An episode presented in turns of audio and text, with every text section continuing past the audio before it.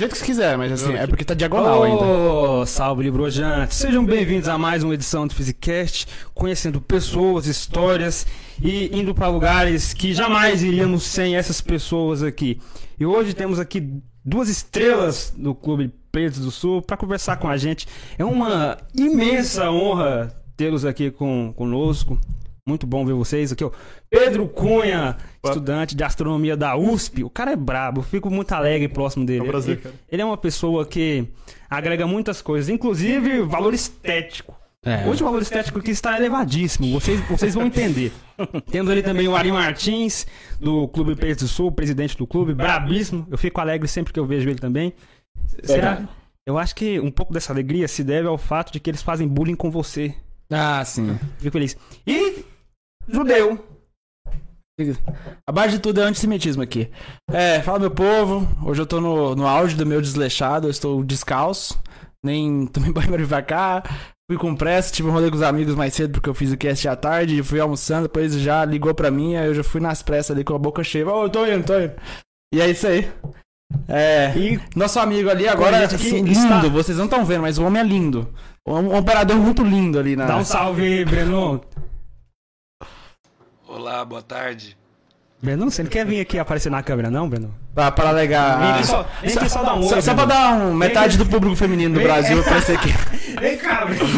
Ah, deixa pra depois, deixa pra depois. Tá bom, depois você aparece aqui, Breno. Eu sou o Luz Negra, vulgo Giovan da Física, como vocês devem conhecer. E bora começar isso aqui. É, eu já tenho que pedir desculpa porque eu vou ter que sair durante o podcast por motivos de força maior. Fico muito triste porque eu não queria fazer isso de forma nenhuma, mas eu tenho que fazer. Isso mostra que o mundo é infinitamente competente para nos entristecer. E essa é um- uma das situações em que o mundo está sendo muito competente para isso. Mas enquanto não chega, vamos aproveitar enquanto durar. Tá bom? Ele é tão competente para nos entristecer e já indo no, no- no embalo do seu nobre pedido de trollar nosso amigo, que você nos entristecerá não só com a sua ausência, mas, Mas com deixa a plena aí- presença do Gabriel. Vocês estão fazendo meus poucos momentos aqui valerem a pena. Muito obrigado. Enfim, vamos começar isso aqui a partir de que, de que a gente começa? Ué, deixar primeiro vocês, da- deixar vocês bem livres hoje. Vamos se apresentar cada um deles, né? A audiência é meio rotativa, né? Então apresentar primeiro o diretor, Ari. Apresentar pro público. Gente, é de grande satisfação estar participando aqui pela segunda vez né, do Physicast, podcast aqui. Bacana de vocês aqui. A gente espera poder contribuir. Eu sou diretor, cofundador da Instituição de de Astronomia Pleiades do Sul. Ela tem sua sede em Goiás, né, em Goiânia, mas é uma instituição que abrange suas atividades aí para o Brasil e até fora também. Bacana. Então a gente tem um leque grande de atividades aí que no decorrer do, do papo, hoje é um papo pa- mais aberto de astronomia no geral, a gente vai conversar muita coisa, mas quando houver também é, um álibi aí, eu, a gente pode comentar um pouquinho também das atividades da instituição e responder as perguntas aí, a gente está bem livre também, bacana? Brabíssimo. E você, Pedro? Sou o Pedro Cunha, é, eu participo do clube desde 2018, 2019. Então, participo tanto como membro quanto como astrofotógrafo, né? Eu tiro fotos do céu noturno com, com as astrovigílias, essa daí é uma, uma foto minha, né? Ah, tenho 20 anos, sou estudante de astronomia da Universidade de São Paulo. Estou aqui agora de férias, então é uma oportunidade de participar do, do podcast, acho que é a segunda ou terceira vez que eu participo. É, finalmente conheci o estúdio, muito bonito, inclusive. Lindo, lindo, lindo. Muito Olha, lindo. aquele quadro maravilhoso. É, eles não podem ver, mas aqui o- é porque não é só bonito o que vocês veem, né? É, tem um É. Que vocês não Tem, veem. tem isso também. Mas é tudo, assim, até o ar-condicionado é enfeitado, É, tem várias coisas. tudo aqui é bonito, tudo. Mas é um enorme prazer participar do, do podcast pela terceira vez, segunda vez. Estou sempre aberto pela, para mais convites. Saibam que é uma imensa honra ter vocês aqui. Eu já falei antes, mas eu gosto de reafirmar isso, porque homenagens é, é melhor que você faça enquanto as pessoas estão vivas. Porque depois que elas morrem, aí não faz muito sentido uma homenagem. Tem, a- Pode continuar fazendo depois que eu for embora também, mas tem, tem, tem as é tradições legal. humanas, tudo bem, é válido. Só que é melhor você homenagear enquanto elas estão vivas, Eu não concordo. concordam? 100%. Então, por isso, então, muito obrigado pela presença de vocês. Eu fico muito alegre. Eu tô com a camisa da NASA. vai ser mais clichê impossível. Cara, Cara, eu acho que eu nunca Mas eu vim vi. com o bottom da Pleiades pra, tirar, pra tirar o clichê da... Eu, eu sempre da- vejo o Ari com a blusa da Na- NASA. Sempre. Não é? Pelo menos são diferentes uma das outras, mas pelo menos eu parei de andar com as blusas da, que a gente faz da Pleiades do Sul, né? Tinha uma da Pleiades que eu também largava ela também, mas tudo Só bem. usava ela. Eu tô com uma de Hofilk, é, um complexo. Fora também as, as bandas de Ah, né? tá- É a, ca- a camisa é, É o mesmo. Peraí, a camisa é feita do quê? Da foto? É, é é uma outra foto, não é Ah, uma linha tá. dessa aqui, mas é o complexo nebuloso de Hofilk, né? Então tem a Estrela Antares, que é aquela amarelinha ali que fica no escorpião. Um complexo bem bonito, tem aglomerados globulares, estelares, complexo de, de nebulosidade de emissão, de reflexão, tem de, de absorção também, tem bastante Oh. coisa. aí. É, uma, é um lugar bem, bem rico em. Não, eu já tive a ideia de começar isso E é aqui. uma foto bem. É, É, isso eu fiz se você quiser né? explicar um pouco como. Não, o é você- exatamente isso que eu falar. De começar o programa com você dando uma aula com a E é foto. bom que eu tomo às vezes de vocês apresentadores e eu que faço a pergunta. Tudo Não, tá- é isso mesmo, essa é a pegada. Mas se quiser dar uma aula aqui com, com a foto aqui, porque, que, porque azul, vermelho, amarelo, tem galáxia aqui, é só o quê? Isso daí, na verdade, é só nebulosidade. É uma foto que eu fiz há um ano, dois anos atrás. Foi de Goiânia mesmo. Não é a minha melhor foto da- desse complexo. Eu tirei outras depois na, nas Chapadas de Adeiros. Mas aí tem muitas estrelas né, na região do escorpião. Ali a cabeça dele mais em cima. Você pode mostrar aí, Ari, a garras dele ali em, cima. E... Depois o coração do Aqui é escorpião. a escorpião, bacana, é uma estrela muitas vezes maior que o Sol. Antares é uma interessante. super gigante vermelha. É, então ela tá iluminando aquela, aquela parte amarela ali. Tem também nebulosidade de, de emissão, aquela parte mais vermelha. Nebulosidade de reflexão, à esquerda ali. Absorção, essa parte preta. E ali embaixo é a Via Láctea, né? Então a Via Láctea tá na diagonal aqui passando. Na, na diagonal e eu- é a parte mais densa, assim, da. Mas tu chama isso aqui de absorção, mas como é que funciona esse, esse a absorção? Isso já é algo que realmente absorve a luz ou como é que é? Quer, quer falar, Yari? Não, eu ia chamar a atenção antes disso pro fato de que, por exemplo, aqui você tem uma parte do desenho da escorpião, né? Essas.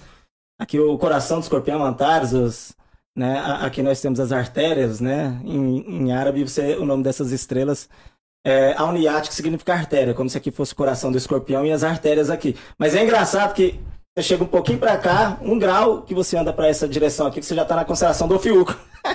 Porque você tem um desenho da, da, constelação que é bem bonito, vem pra cá, tudo.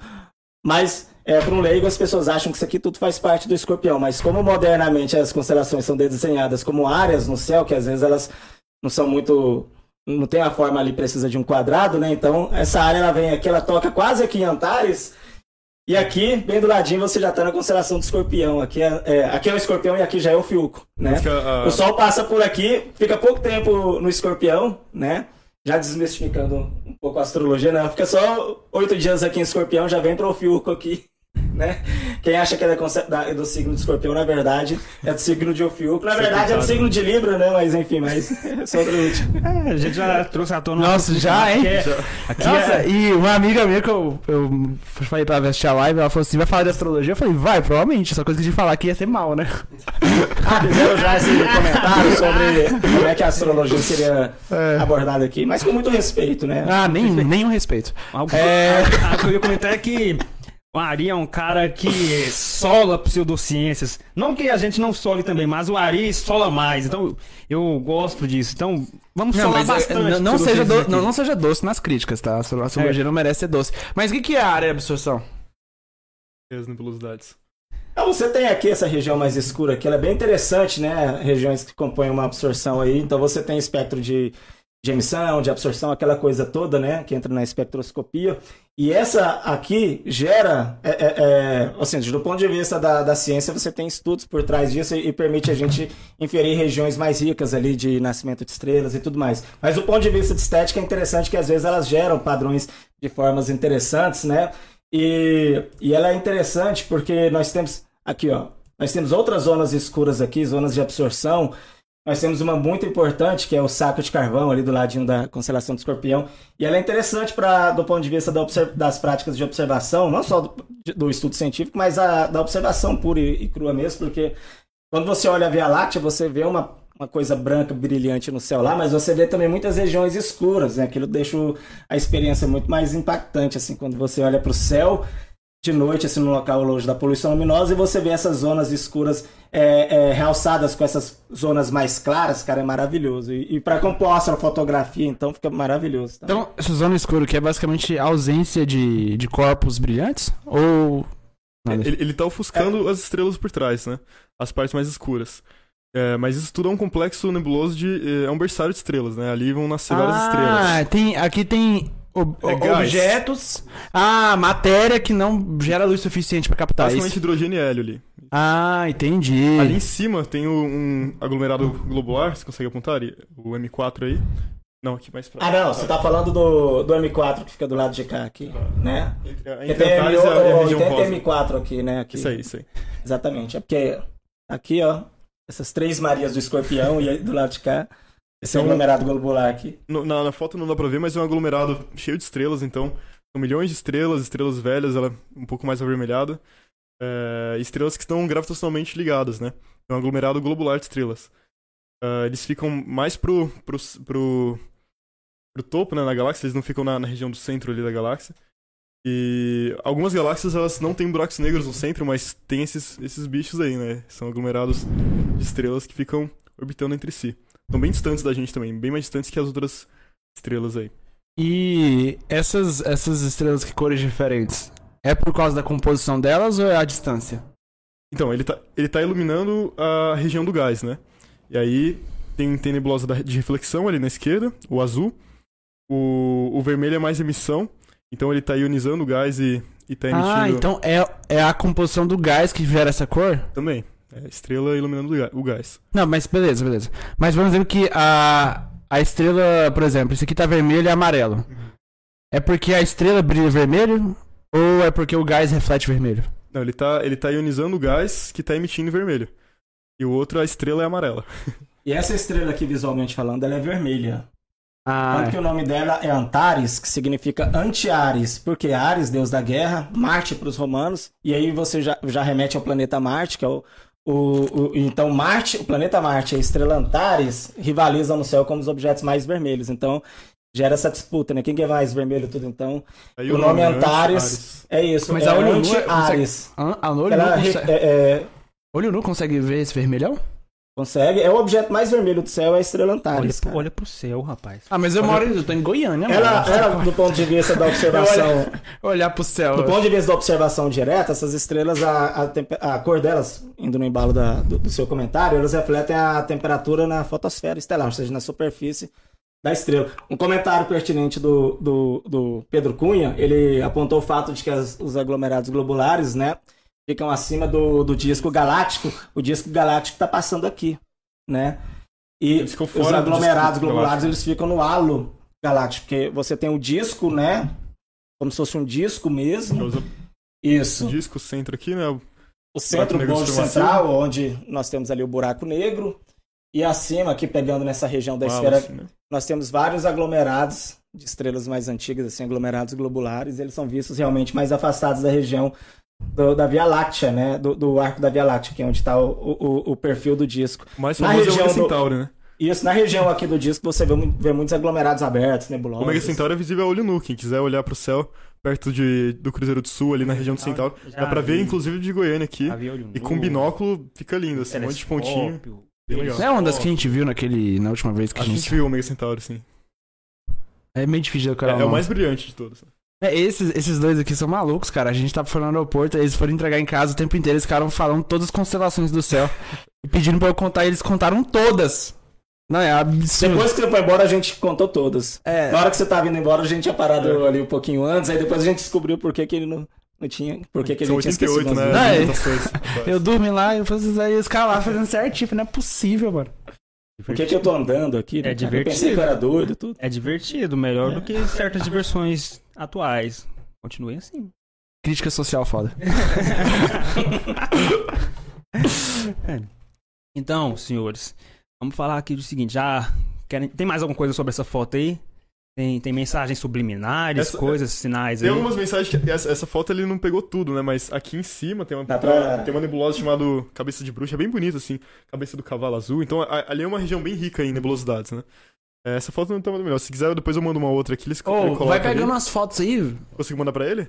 Eu- É, não, ele tem Ele aqui tem, o Instagram ele- aqui, ó. Ele baixa na hora. Mas eu mando. eu- se eu conseguir mandar por. É, Tem umas outras. O negócio é que a gente ainda não tem o preparo técnico pra esse tipo de coisa. A gente tá avançando aos poucos, mas pode tentar. Não, mas dá, ué, tipo assim. é, eu vou mandar é- pelo, pelo Nossa, Instagram do essa foto aqui, não. Pega, pega, baixa essa foto aí. Nossa senhora, coisa Eu linda. tenho uma melhor dessa aqui. Eu posso, Ele eu posso tem uma melhor que. O cara é muito Mas- mas profissional, pode ir mano. Bom que a gente É porque tá- existe o, astro- o- o rigor da astrofotografia, que às vezes alguém de fora olha e se espanta, né? Se impacta. Mas pro astrofotógrafo ele já pensa assim, não, é mais interessante mandar. Mandando pra mim, Pedro? Eu vou mandar no Instagram do Fizcat, e aí eu, eu converso. Ah, entendi. Não. Ah, então, então não dá não. Manda pra mim no PV. Manda pro, manda pro Gabriel, vai. Manda, ah, mandou pro Physicast.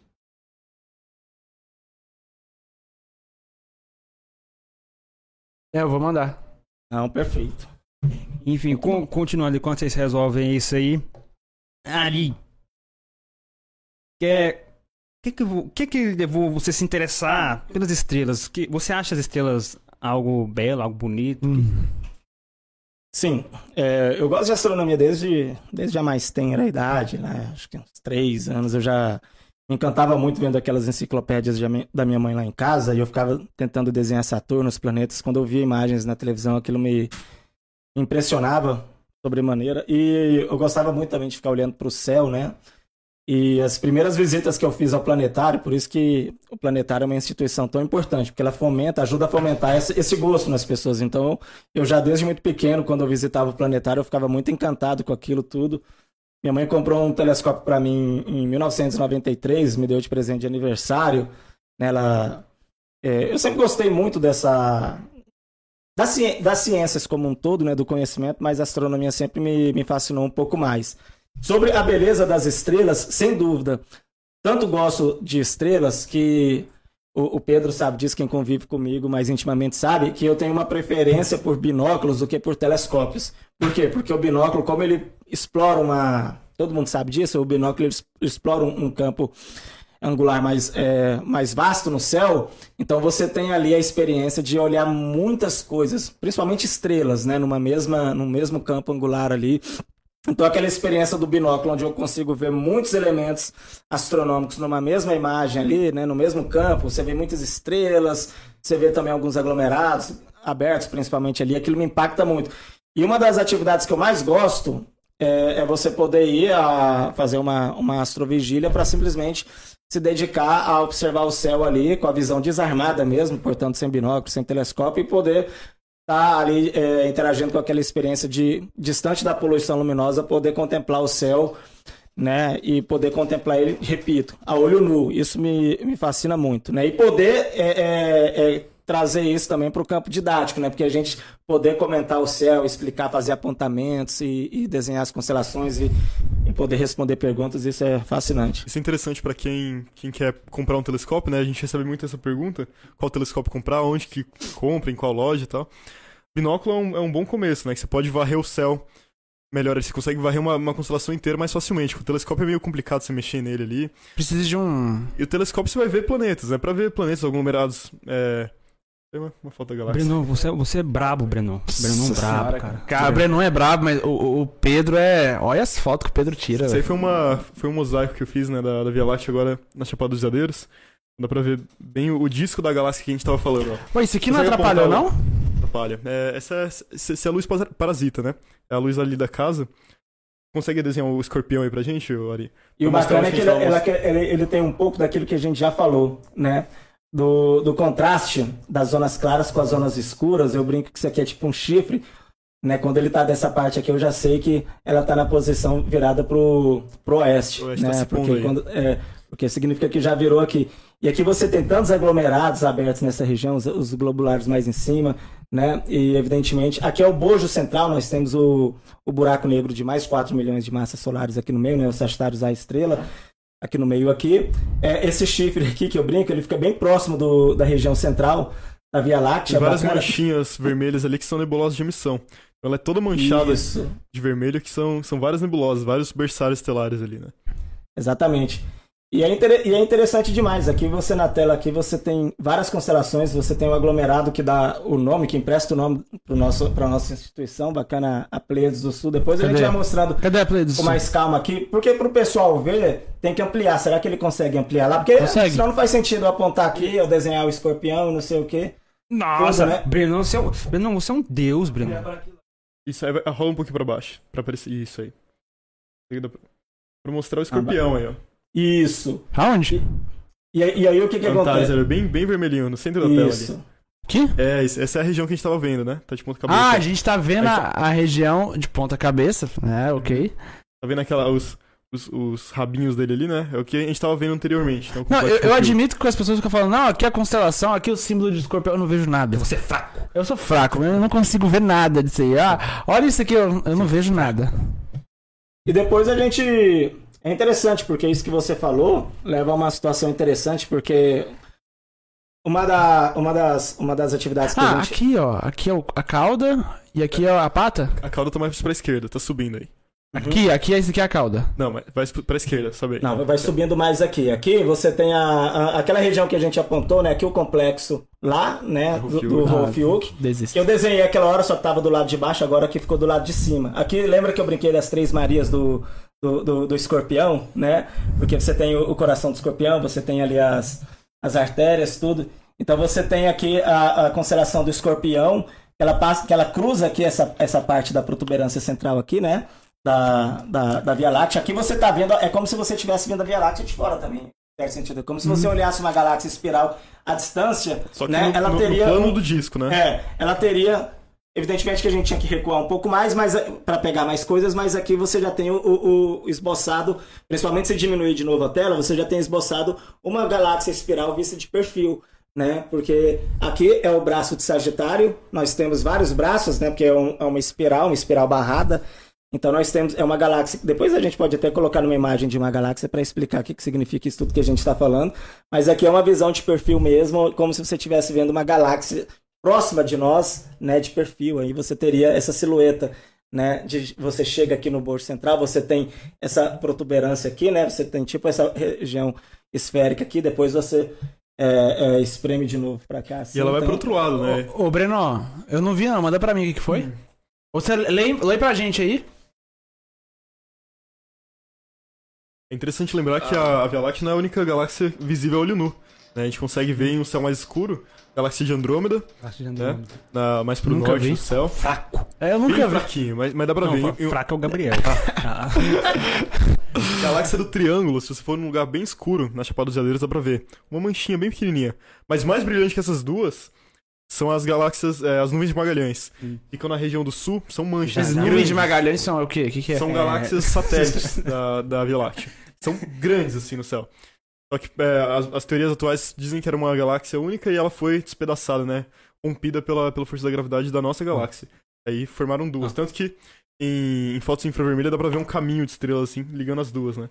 Então é- era uma galáxia única que foi, pela força de maré, rompida ali. É só Mandar um salve aqui pra Franciele que tá nos acompanhando, ó. Ela mandou um muito bom poder estar aqui com vocês. Vocês conhecem a Franciele, né? Não conheço. Não? Não, Nem eu.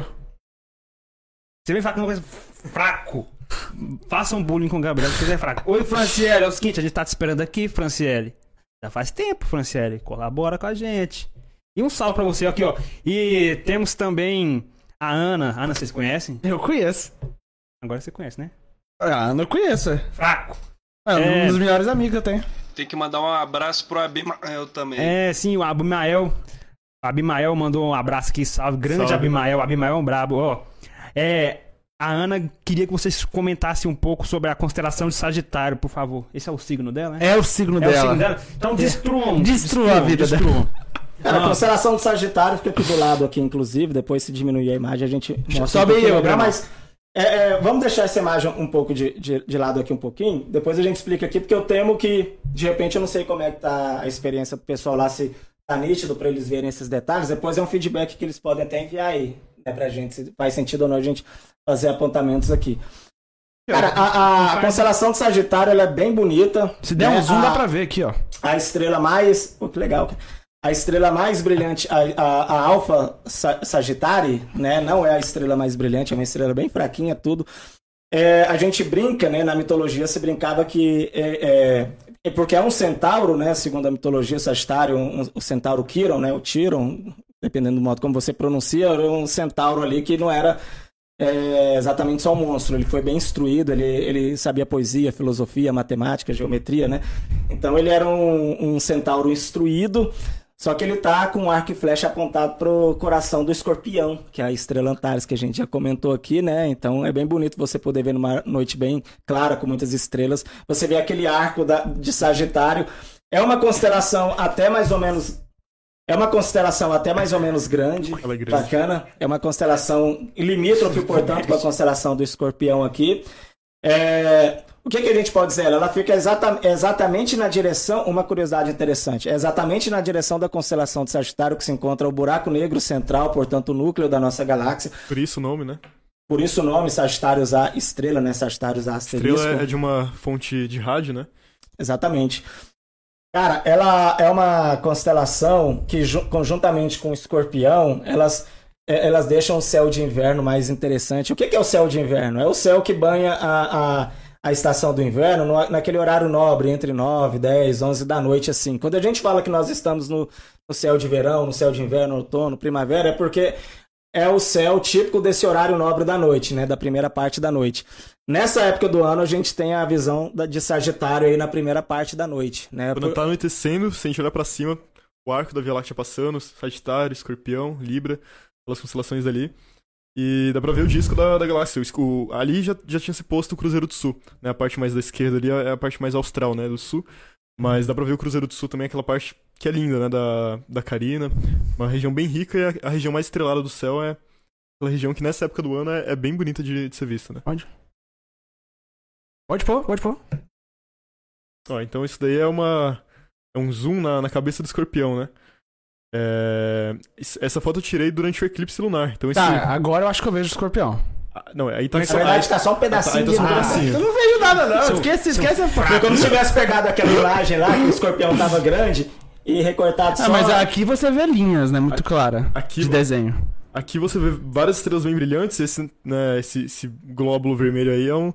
É, Na verdade, a lua eclipsada, porque tava bem brilhante, né? Ah, esse aqui é a lua? É a lua e tava durante o eclipse.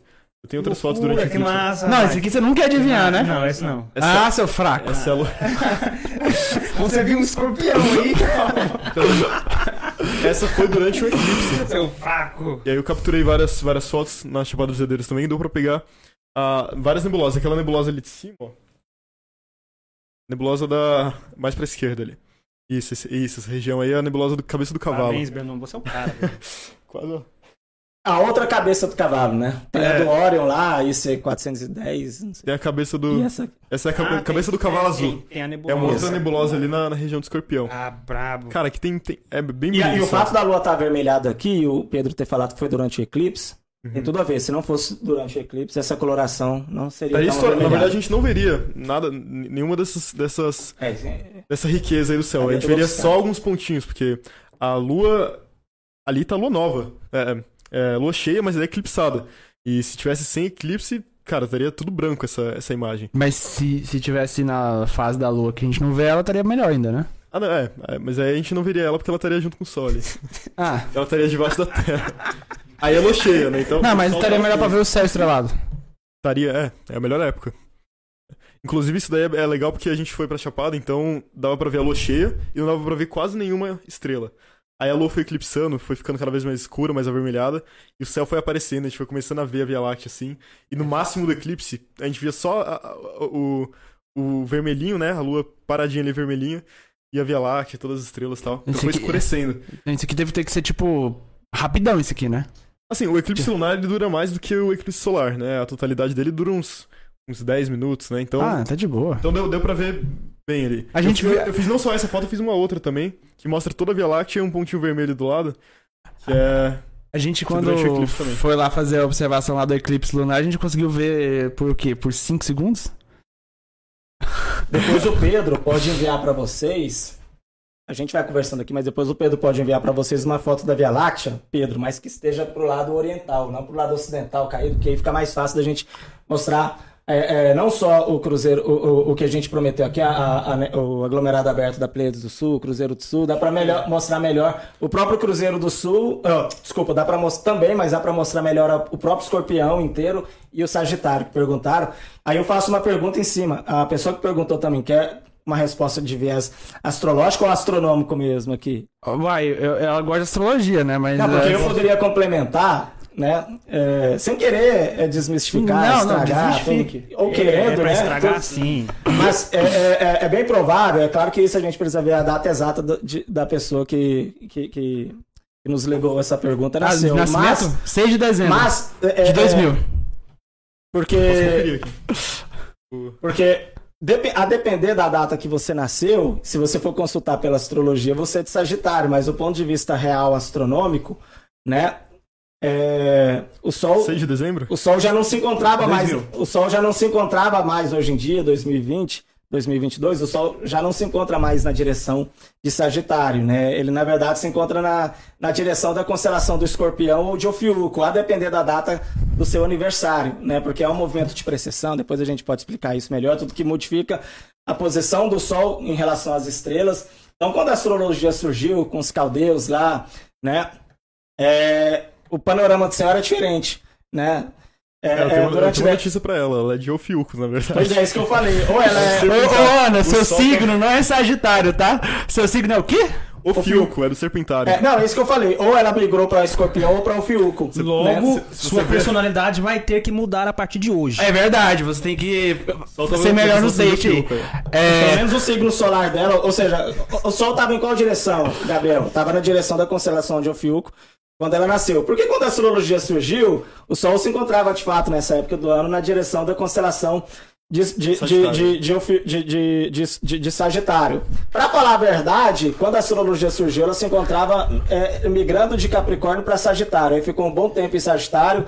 É, da era 1 para cá, ela migrou para é, o Sol foi migrando para a direção aí de Ofiuco lentamente. Hoje está é, é, de Ofiuco migrando para Escorpião e depois vai para daqui a 600 anos. É, é, quem nasce na época dela, é, é, o Sol se encontrará na direção da constelação de Libra, indo para Libra. Ou seja, essas coisas mudam. por causa né? do, do, do ângulo da, da A Terra. Terra gira igual um peão, ou seja, um peão, se tivesse um aqui, você ia ver que ele não gira é, como se fosse uma normal ali, é, mantendo o ângulo de 90 graus. Ele dá um bamboleio assim, ele dança, e essa dança, né, que leva aproximadamente 26 mil anos, esse ciclo completo a gente chama de, Precessão. de precessão, é um período completo de precessão, né? É um dos 14 movimentos da Terra, né? A Terra não tem só é, é, translação, rotação, tem vários movimentos. Hoje nem se chama mais translação, né? Então o que que acontece? É, por conta desse movimento, o Sol, a posição do Sol em relação às constelações zodiacais mudam de acordo com esses 26 mil anos. Ele dá um giro completo no prazo desses 26 mil anos, levando mais ou menos 2.500 anos em média em cada constelação. Eu falo em média porque tem constelações maiores e outras menores. O Sagitário, por exemplo, é uma constelação grande, mas a constelação de Ares, que também está na zona zodiacal, é uma constelação pequena, menor. Escorpião, ele passa bem pouquinho, escorpião, né? Fica oito dias só em escorpião, já vai pra. Ou seja, tem muita gente aí que achando que é de escorpião, na verdade é de, é de Ofiuco. E é claro que a gente fala isso do ponto de vista da posição do Ou Sol em relação às constelações, porque ninguém aqui acredita em astrologia, já deixando claro, mas. Né, é, Enfim, mas brincando com isso, o Sol se encontra hoje na, na data de aniversário dela, se encontra na direção da constelação do Ofiuco. Pelos, por esses motivos que a gente explanou aqui.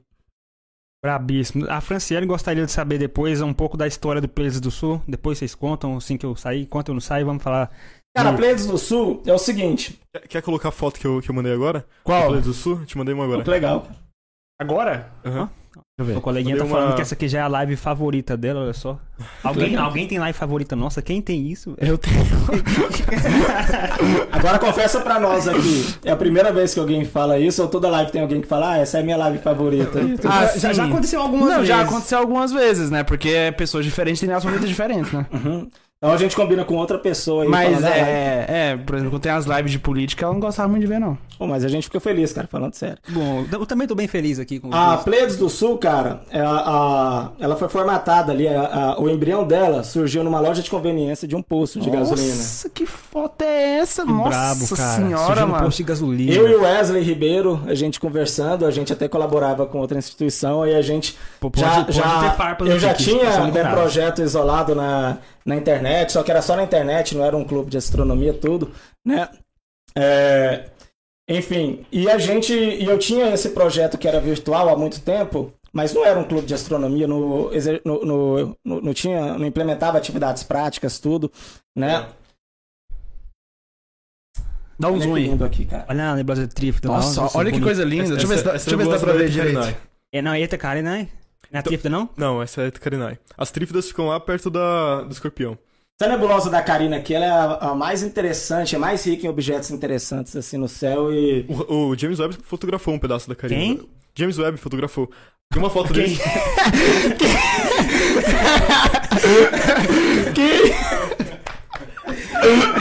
Fraco! Porque a, a- Fraquíssimo! a- área que o James Webb, Webb pegou dessa, da, da- dessa constelação que é bem diminuta comparado a isso aqui. Ele não pegou isso aqui tudo, depois a gente até. Ali é o Cruzeiro do Sul, ó. Você consegue ver o Cruzeiro do Sul. Ah, o saco de carvão, que é aquela é, nebulosa de. Qual? Onde? Não, a esquerda, aqui eu não consigo apontar. Aqui, ó. Isso. Não, essa parte escura. Isso é uma estrela. Ah, aqui. Isso. É a nebulosidade de, de absorção aí, chama saco de carvão. Fica abaixo do Cruzeiro, né? Tá vendo o Cruzeiro do Sul, essa cruz? Deixa eu ver se dá Saco pra de ver. carvão aqui, É, na, dá pra ver, na- dá pra ver. na- na cultura astronômica tupi-guarani e outros povos indígenas aqui, É a é, cabeça. é a né? cabeça de uma constelação chamada Ima. Eles, eles brincavam com esse lance de. Ou seja, não- eles não faziam só. É, é, eles não ligavam só as estrelas, eles a- aproveitavam esses elementos claros e escuros, assim, são constelações bem criativas. já escuro, você consegue ver. Essa constelação da Ema. E aqui nós temos a galinha correndo, a running chicken, né? Que não é da, da cultura do, desses, do- desses povos que eu tô citando aí, já volta pra, pra cultura ocidental mesmo, né? A running chicken, que você tem um aglomerado aberto e uma nebulosa chamada running chicken, porque quando você amplia, você tem. É, o pessoal vê correndo. essa pareidolia de uma galinha correndo. Tem a nebulosa também, hora do homem correndo. E ela chama homem correndo. Essa Mas aqui é a galinha correndo. Essa aqui não, não é só a gente que vê do hemisfério sul? Isso, essa Isso. parte tem uma certa latitude, a parte do norte, que você não consegue mais ver essa, região. segura essa aí, estadunidenses. É, Cara, a, gente, a, ver gente de quê? tem, a gente tem a região mais rica em objetos e, e estrelas do céu, que é essa região aí. E nos Estados Unidos, Europa, você não consegue ver isso. No hemisfério norte, é, você não É, consegue é ver. melhor ser astrônomo no hemisfério sul do que no hemisfério norte? Depende, se você quer fazer pesquisa, não. Não, mas eu tô falando só, mas só os céus. Se você O É, céu é, com o céu é muito mais bonito. Porque lá eles têm muitas galáxias. E aí, galáxias você precisa de um telescópio. Não é, não é tão interessante quanto você vê isso a olho nu. Aqui a gente tem constelações muito bonitas. Essas regiões, tudo você consegue ver a olho nu, assim. E com binóculos fica, fica uma beleza. Maravilhoso. Olha tanto de, de aglomerados é, estelares que tem espalhados por essa imagem. né? Inclusive Esse aglomerado aqui visto no binóculo fica maravilhoso no céu estre- realmente estrelado, escuro. Tem muitas coisas aqui, porque não adianta a gente falar os nomes técnicos, né? Porque o pessoal não vai decorar, ficar citando designação. Ah, NGC 3335, pra que, que a gente vai falar? a, isso? a- a galera não vai ver em alta resolução, mas isso aqui é muito lindo. Cara, Tá tem muita lindo. coisa aqui dentro. É, aqui, aqui é muito lindo. As pessoas não veem em alta resolução. Inclusive não, tem a não- estrela mais interessante explosiva, que é a Eta Carinae. Isso aqui é só uma nebulosa?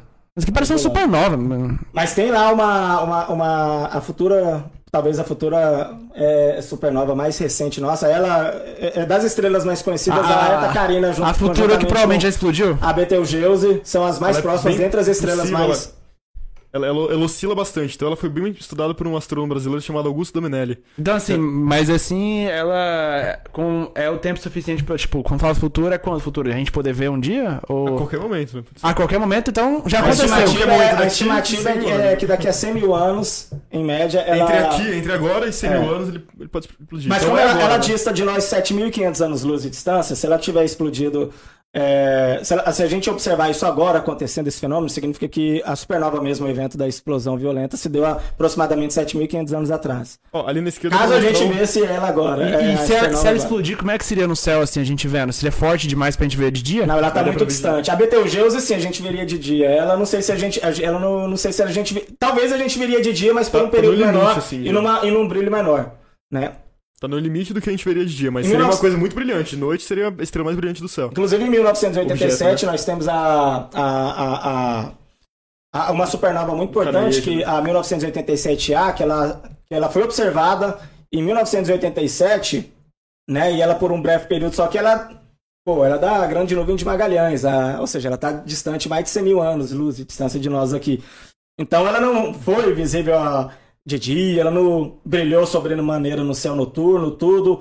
Então foi uma coisa mais do, do campo da astronomia profissional poder captar e poder observar. Ela foi observada a olho nu durante alguns dias, né? Uma estrela que jamais seria observada a olho nu. Durante alguns dias ela foi observada ali como um tímido objeto estelar à noite, mas aquilo, como ela se encontra numa galáxia numa outra galáxia, ainda que satélite nosso, mas aí, como ela se encontra em outra galáxia, O fato da gente ver uma estrela na, numa galáxia, ainda que seja satélite da nossa, já mostra o poder de energia, né, emissão de Brilho, luz des- desses eventos aí é, super violentos, as, as supernovas, né? Então, agora você imagina um objeto há apenas 7.500 anos, mas ele ainda assim ainda está distante o suficiente para não gerar uma coisa tão, né? é, Pode falar.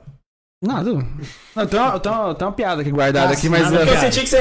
Não, eu tô, eu tô com a piada guardada aqui. Não. Assim, não, não, vamos fazer assim. É, talvez dê pra gente ver olho nu, mas assim. Não, vai ver olho nu. Tá, ah, vai ver olho nu. Só vai ser aquela coisa. Talvez dá pra ver a gente que em dia. Mas dá pra ver da capital de São Paulo?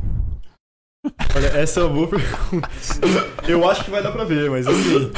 Com dificuldade. Eu a, a pergunta que você tem que fazer é como é que vai estar a capital de São Paulo quando ela explodir, né? Porque dependendo. Não dá nem pra ver o pra sol ver o mais. sol, né?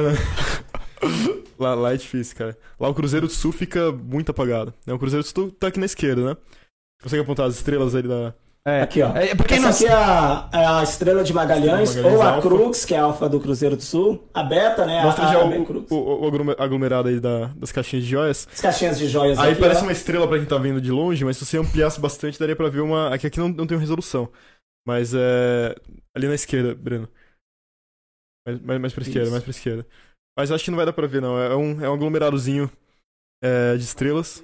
Aqui, ó. Ele é bem bonitinho. É porque, como nessa imagem o Pedro pegou um campo é um muito pouquinho bem amplo, grande, né? então não, não favorece elementos muito, né, de, de pequena, de pequeno é, é, comprimento angular aqui.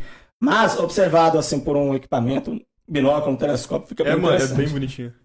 Assim como vários objetos que a gente tem nessa imagem aqui ficam bastante significativos. Aqui se transforma numa estrela dupla, né? Aqui é a beta, aqui em cima no Cruzeiro do Sul nós temos a gama, aqui é a delta, aqui é a, a gente chama de intrometida, né? Porque ela não faz parte do, do contorno mesmo, do asterismo da cruz aqui, então a gente chama de intrometida. Essa aqui tem um apelido de pálida também. É uma constelação muito bonita, é uma, é uma das poucas constelações ocidentais que tem de, fa- de fato a forma do objeto que ela nomeia, né? Porque geralmente as constelações do.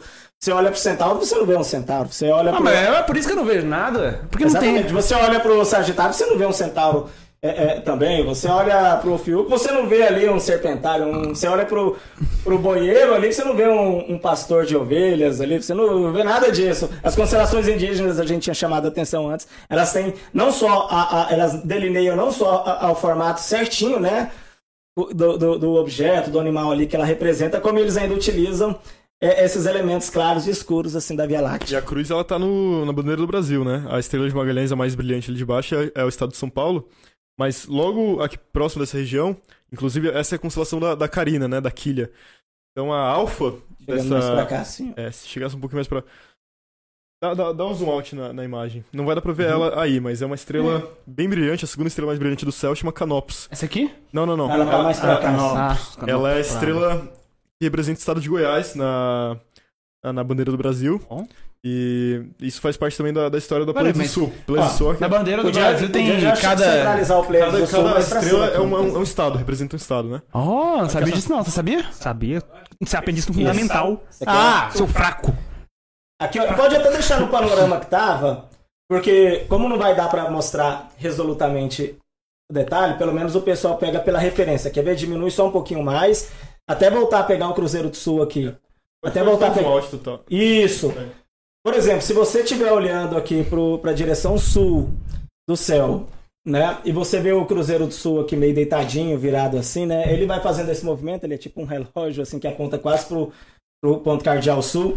Se você estiver vendo o Cruzeiro do Sul nessa posição aqui, aqui você tem o- o- a- as patas de trás da constelação de Centauro aqui, bacana onde tem a Running Chicken e tal. E aqui, pegando um pouquinho mais, você tem esse aglomerado aberto chamado Pleiades do Sul, né? Pleiades do Sul porque existem a Pleiades tradicional lá do norte, fica em touro, tudo bem bonita também. E essa, quando o Nicolas Louis de Lacaille, em 1751, observou isso aqui, já existia telescópio, evidentemente, né? Que Galileu já havia apontado o seu primeiro em, doi- em 1609, quase que eu falei 2009, em 1609 e tudo.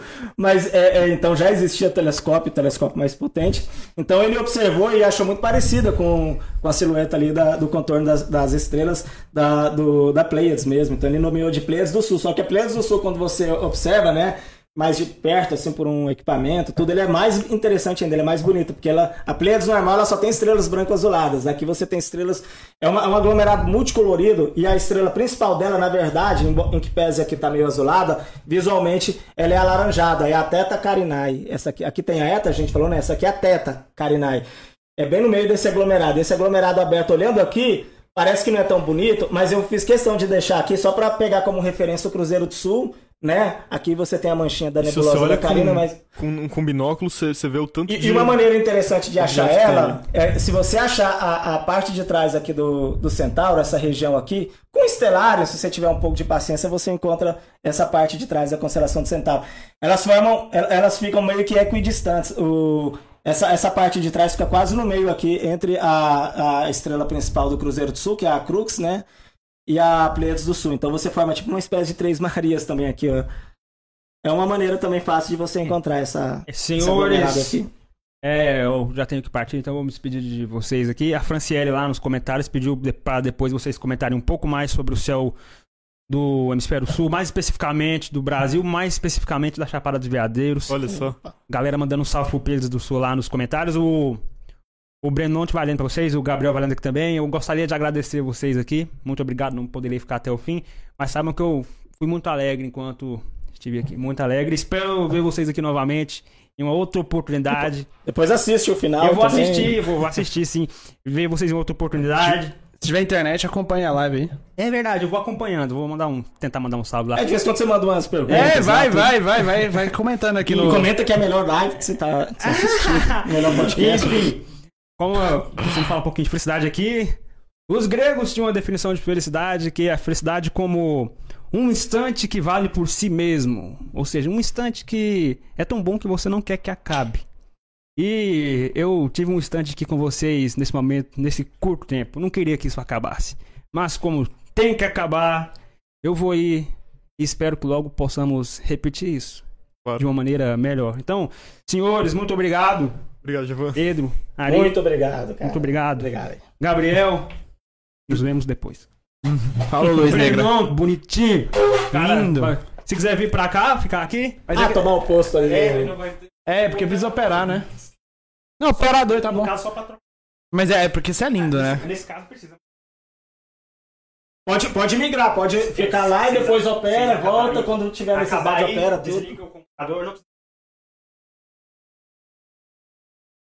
Desmontar, não?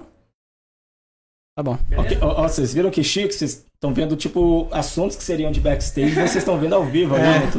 Tchau pra vocês. Tchau, tchau. Temos- Vou tentar não sumir. Bacana. Não, É. você que sabe, mano. Mas eu vou precisar, tipo, trocar as imagens lá e cá. Tchau pra vocês. E, e, e só continuando a pergunta do nosso é, nobre amigo, Do, né? do céu? Do- não, da, terminando de responder a, a, a origem da Pleiades do Sul, né? Da instituição agora. Pergunta só do aglomerado. Isso. Ou seja, essa, esse aglomerado emprestou o nome para nossa instituição, bacana, ela tem esse, esse- ele tem esse nome, porque acho que vários objetos interessantes no céu já, já possuem empresas e instituições com o mesmo nome, né? Quantas coisas, quantas coisas não chamam Cruzeiro do Sul, Centauro, Orion, tem tanta até, faculdade, empresa. Cruzeiro, faculdade Cruzeiro É, do até né? empresa de material de construção com esses nomes, assim, coisa que aparentemente não tem relação. Agora você. Mas a eu gente pensou em adotar agora. esse nome, né? O, o, do Sul é um nome que. Alguém, alguém pode patentear o nome de uma estrela? Tipo, Cruzeiro Ah, do Sul. ah. Cruzeiro do Sul Você é... pode, você pode fazer uma brincadeira assim como se estivesse patenteando, mas do ponto de vista oficial, se a gente levar do, do ponto de vista da União Astronômica Internacional, que rege, é a, a- que é a, a gestora da astronomia mundialmente falando, inclusive de nomenclaturas e tudo mais, evidentemente que não. Né? Ela, a- o último trabalho de, no- de nomeação de estrelas que a União Astronômica Internacional fez, por exemplo, é, se deu em 2016 e, e agora, atualmente, nós temos pouco menos de 400 estrelas com nomes próprios, né? Ou seja, oficialmente nós temos próximo de 400 nomes próprios de estrelas. Então, a gente pode até, ao bel prazer aqui, nomear uma estrela aí. Ah, aquela estrela vai se chamar Gabriel Alarcão, aquela vai se chamar Physicast, tudo.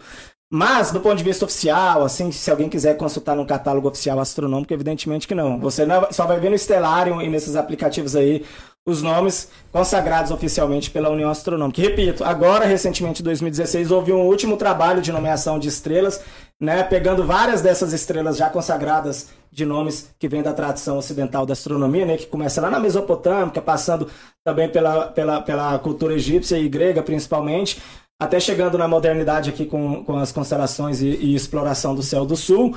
E aí, quando a União Astronômica em 1922 quis é, é, é, dividir o céu, aproveitando quais constelações da tradição ocidental a astronomia oficial é, é, teria, digamos assim, ela aproveitou 88 dessas constelações e já começou a aproveitar alguns nomes próprios lá. E mais recentemente, em 2016, ela teve, numa de suas comissões lá, esse trabalho de, de, de fazer, de começar, na verdade começou, ainda não terminou, esse trabalho é, o mais recente de não só de nomeação, mas de atualização desses nomes. Né? Basicamente, a maioria dos nomes tradicionais se manteve, alguns saíram, alguns entraram, então nós temos pouco menos de 400 nomes oficiais aí segundo a astronomia. Aí você me pergunta qual, qual é o nome das outras estrelas, né? Porque cada pontinho aí é uma estrela.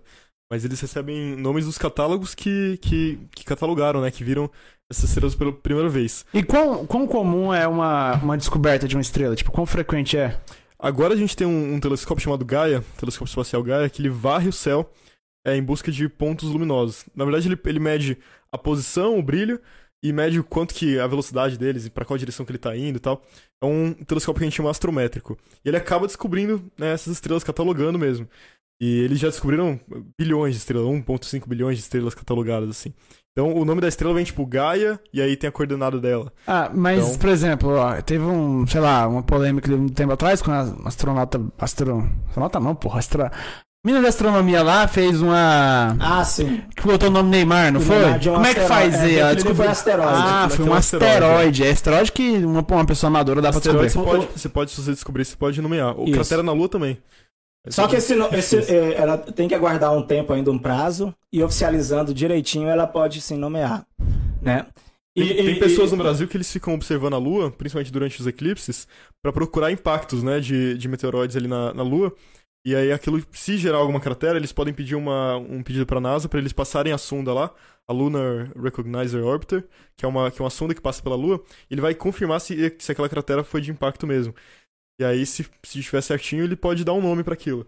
Pode dar nome pra impacto na Lua e pra asteroides, se você descobrir. Mas asteroides são, são bem é, escuros, assim, é bem difícil de achar um. Isso- foi legal o Pedro falar isso, porque asteroides e impactos lunares você pode nomear o descobridor. Agora você, como descobridor, nomear uma estrela é impossível, porque você não vai descobrir uma estrela. Quem vai descobrir são exatamente essas sondas é, Ah, que trabalham, por exemplo, A gente o- citou a Gaia. É, no passado nós tivemos um trabalho muito importante astrométrico feito pela Hiparcos. Né? Como é que você vai ter o cuidado de, de olho nu ou com seu telescópio descobrir uma estrela? É porque a estrela também tá, ela tá é um estática, né? satélite lá que está identificando essas coisas, não tem uma pessoa única por trás daquela identificação. Ele Então, faz um servir, né? Ele faz um- uma, uma, uma varredura do céu. então elas são catalogadas com, com, com, com essas designações, que pode levar, por exemplo, a designar, se for uma estrela mais antiga, ela já tem uma designação Bayer lá, alfa, beta, gama, e depois continua com o alfabeto romano, né? As A, mais B, brilhantes, C, elas têm os nomes próprios, né? Agora as menos brilhantes, elas têm que levar catalogação, ela, entrar numa catalogação. Se ela for descoberta pelo Gaia, o Pedro já falou, ó, vai ter um Gaia lá, tudo. É, um- se for pelo IPARX, vai ter um HIP, um HIP lá antes. Então é muito comum você James chegar no agora, estelário. talvez, conseguir... É, é comum você chegar no estelário e ver o nome de uma estrela e concomitante ao nome próprio, tá lá outras designações.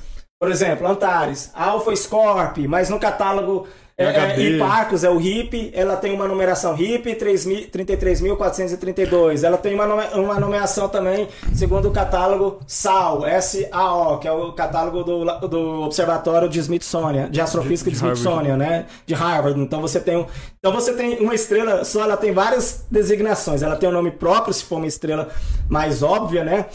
Mas ela também tem essas várias designações aqui. A pergunta, com qual a frequência, assim, de que um, um amador igual a que colocou o nome de Neymar descobre um asteroide ou coisa do tipo?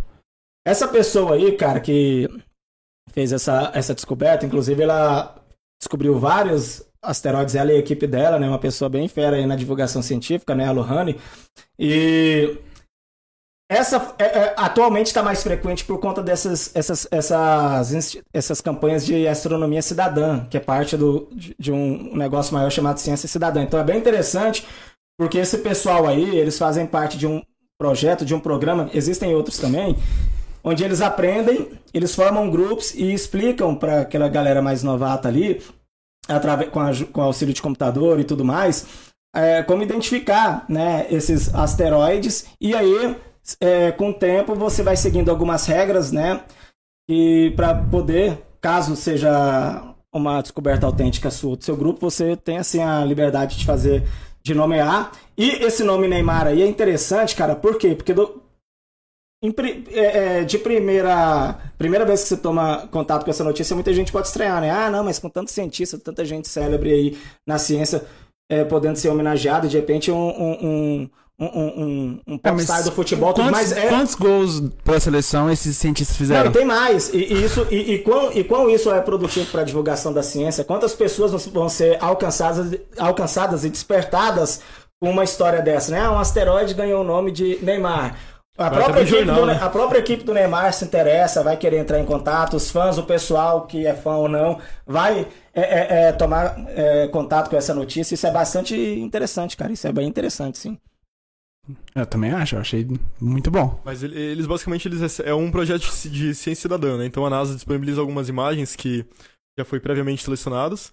E aí o que eles têm que fazer é ficar vendo de uma foto para outra se alguma coisa se mexe alguma coisa se mexer, pode ser uma, uma, uma, um asteroide, né? Porque os asteroides, se você tirar uma foto do céu hoje, numa mesma região, aí você tira hoje, você tira amanhã, o asteroide ele vai estar. Tá, vai ser uma estrelinha que vai movendo um pouquinho a cada dia, né? E aí você consegue identificar isso. Tem alguns asteroides que você consegue pegar nas fotos assim. É, o, o, Vesta, por exemplo, que é um planeta não, um asteroide. É, o Ceres, que são planetas assim, mais. São asteroides, né? Mais maiores, são mais brilhantes. Você consegue identificar quando eles estão próximos de tão, tão numa proximidade com a Terra assim, você consegue tirar uma foto hoje, aí depois amanhã e depois, e aí você vai ver ele, eles caminhando em relação às estrelas.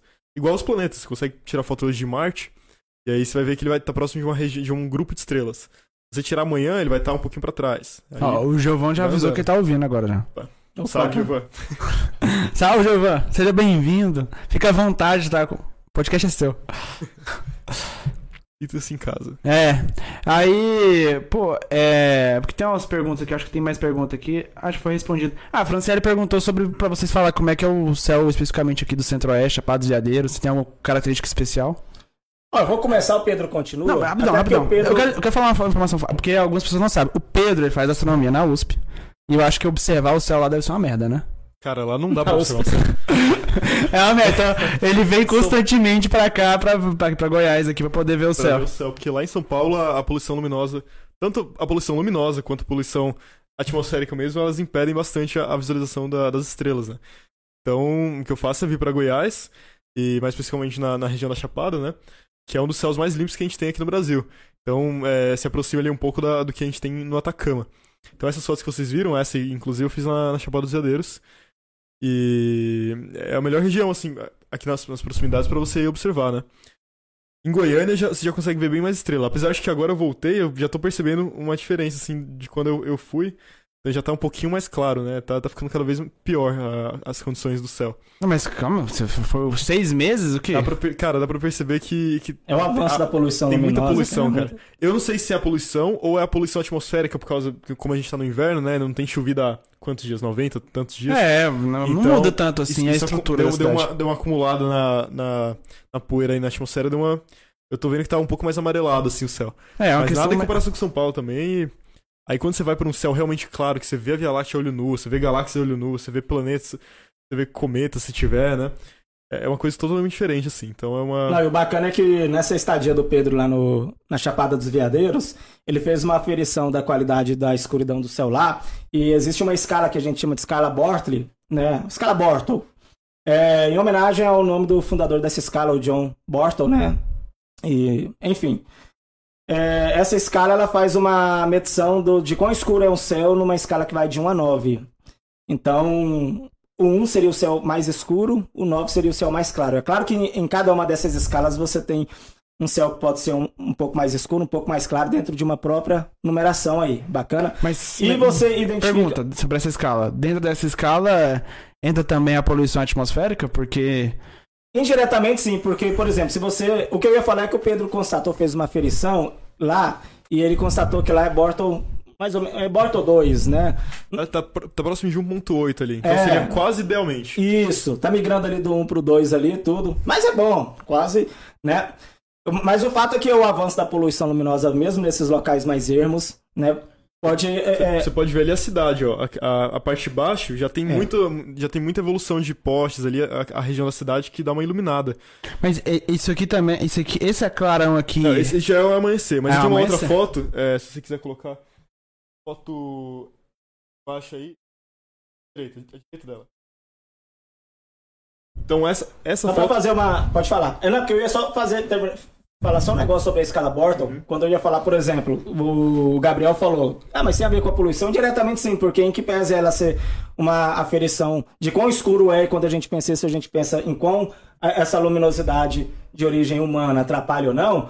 Mas outros fatores, por exemplo, como a escala 1, você permite, é, te permite observar estrelas de até magnitude 7 ponto alguma coisa né? Isso é muita coisa, te permite observar a olho nu a galáxia do Triângulo, que geralmente você só vê em, em visão de perspectiva em céus muito escuros, mas se você tiver num céu de Borton 1, é, você consegue observar diretamente essa galáxia, que fica na, tem esse nome porque fica na direção da constelação do Triângulo. Você vê nitidamente certos fenômenos, né? Que a gente não precisa entrar no mérito aqui, mas é, a luz zodiacal, tá- Sky e outras coisas aí, de uma maneira muito é, é, é, viva ali, você consegue é, fazer com que objetos como o planeta Vênus ou até mesmo Júpiter gerem sombras, a Via Láctea gera uma sombra bem, bem expressiva. Ou seja, você tem fenômenos que só num céu muito escuro você é, é, percebe. E a- a- o, o que vai fazer a, a- determinar a qualidade desse céu, primeiramente, é a luz, evidentemente. Mas se o céu estiver muito poluído, igual o Pedro já adiantou aqui, e isso é, é, obliterar a visão de algumas dessas coisas que eu citei aqui, evidentemente que isso vai estar inferindo também no Bortle ali da região sua. não Desde só- que aquilo seja é, é, permanente ali. Se aquilo for uma coisa, um fenômeno passageiro ali, tudo bem. Uma queimada que deixou o céu mais poluído, não dá pra você dizer que por causa de uma queimada cuja a- os, os efeitos vão durar apenas um mês, que ali o Bortle é 3 por culpa daquela queimada. Mas com um fenômeno de poluição mais permanente, aquilo pode é, é, é, é, é, sugerir que o Bortle ali realmente é 2, 3, 4, às vezes nem pela culpa só da, isolado da, da luz, mas também de, de outros fatores. Mas esses outros fatores geralmente são temporários. A luz é que é um problema mais pe- é, permanente mesmo. A atmosfera, ela, ela poluída, ela não só, não só absorve um pouco da luz, então a luz das estrelas fica um pouco mais fraca, mas como ela espalha a luz da cidade. Então por isso que a gente vê o céu mais alaranjado na cidade, é que tem muita, tem muita massa de ar e tem muita poluição ali, isso Ah. acaba espalhando a, a luz. O Borton de São Paulo é qual? Nove. 9 mesmo? É alto, cara. Então não tem como. Lá é. Se você for um pouquinho assim pro, pro, pras regiões. É... É, não, é, Campinas também é, é bem grande, né? Mas se você for pra uma, uma, uma- Tem uma cidade ao lado de Campinas chamada Vinhedo, onde tem um observatório da USP, que a gente vai. Ali já é um Bortle 8, você já consegue ver algumas coisas melhor. Mas se você sair um pouquinho da cidade, você já consegue ver um pouco mais de. Mas não é como aqui. Lá você tem que andar tipo 100 km, para o que aqui a gente tem que andar 10 km fora da cidade. Que a bolha de a, a São Paulo não só atrapalha o céu de São Paulo, mas das redondezas dela. Então, a, a bolha que ela gera de poluição luminosa é bem maior do que a bolha de Goiânia. Essa iluminação aqui é, é, é o quê? É o sol ou é, da cidade? Essa foto tem, tem bastante coisa nela. Tem as estrelas, né? Aglomerado Pleiades ali em cima, do touro. Aqui? Isso, isso daí. Olha essa diferença. É, aqui, ó. eu vejo um touro. Claramente tem um touro aqui. Não, touro, na verdade, ele é isso aqui tudo. Isso aqui é, Ah, é então Ó, a cabeça do touro, tá? a cabeça do touro e vem um chifre pra cá. Que tinha, tem, que- tinha que Ah, o chifre tá no meio da cabeça Os do dois olhos aqui, ó. Aí, tem um touro, aham. eu não vejo nada disso. Ô, ô, liga o microfone e conversa com a gente, velho. Ali na, na, na direita, seguindo a diagonal aqui, né? Então tem Pleiades, Íades, ali depois Orion, né? A constelação de Orion, e depois tem a estrela mais brilhante do céu, Sirius. É, depois o Sol, obviamente, Sirius. Nessa foto tem eu. então sou eu aí, tem uma árvore bem Mas se é interessante. você quem tirou essa foto. Foi com o celular, inclusive, Ah. essa daí. Nossa, o cara tira foto 5 celular. Ô, o cara tira foto 5 celular, Breno. Você acredita num trem desse? Tá parecendo aquelas minha perguntas. O Gabriel fez umas perguntas Nossa, meio parecidas com pergunta de terraplanista. Né? Ah, você é um foguete que tá subindo aí, quem é que tá tirando a foto desse foguete? E, inclusive, deixa eu fazer uma pergunta. É, o quão fácil é para vocês, como observadores, é, que estudiosos da astronomia, é, como, é, qual, quão fácil vai ser, o quão difícil é de encontrar algo perigoso, algo muito notável, um cometa, um, isso é super raro? Como é? Como... Cara, essa pergunta é interessante, sabe por quê? Olha aí, você já está credenciado para montar o, o time de, de, de, entrevistadores. Todas as perguntas aqui foram interessantes, viu? Mas a sua também ah, foi interessante. Adoro. Por ser a primeira pergunta, ela, a gente vai dizer que ela tem um peso maior. Não, logo a primeira pergunta já é uma pergunta interessante. Sabe por quê? É... Brennon. Brennon. É, tem um termo mudo aí. A Mas gente tem um tá no...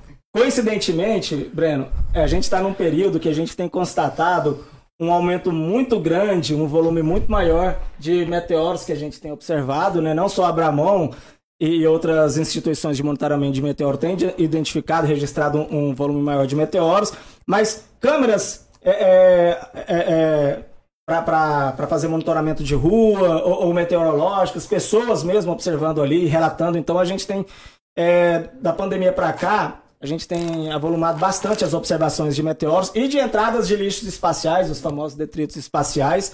Bacana. Só é, dos dois últimos meses para cá, a gente tem um volume, tem tido um volume é, tão concentrado de coisas que a gente observou no céu, seja de origem artificial, né, é, entrada de, de, de, objetos, pedaços de foguetes, lixos espaciais, ou de meteoros mesmos, que a gente pode dizer que desses, nesses dois últimos meses, talvez foram, foi o período mais produtivo da, de, de, de volume de, de, coisas que a gente observou né, dessa natureza no céu, na história, pelo menos recente. Né? Não estou dizendo que foi o momento que mais passou coisas no céu, é, mas do ponto de vista da gente ter a capacidade de registrar e observar, e, e, mas isso significa que é, há um apocalipse em vista, ou que isso reflete algum tipo de perigo, ou, que há um aumento real e objetivo de, das, das, entradas desses objetos, tanto o, o, os naturais, que formam os meteoros normais, como os artificiais, que são as entradas de lixo espacial. Por incrível que pareça, não há nenhum indício de que a gente esteja. É, que, de que haja uma queda maior de meteoroides gerando meteoros.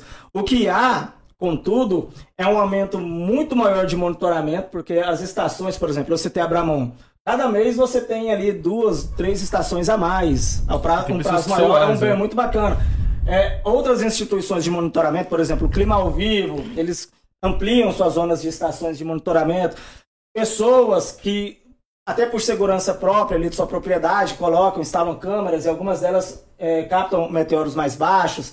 E as pessoas que tendo tempo e interesse, até pelo trabalho de divulgação, uma das coisas interessantes de uma instituição de astronomia, por exemplo, a Pleiades do Sul também tem esse papel de fomentar o interesse, tanto que a imprensa toda hora nos procura, e isso gera um interesse, amplia o interesse das pessoas, então elas passam a observar mais isso, né? Então, é, então quando você junta todos esses fatores, é, eles explicam por que, que a gente tem visto mais meteoros. E de fato nós temos visto, mas não significa que a gente está sendo bombardeado por esses objetos. Inclusive é o oposto.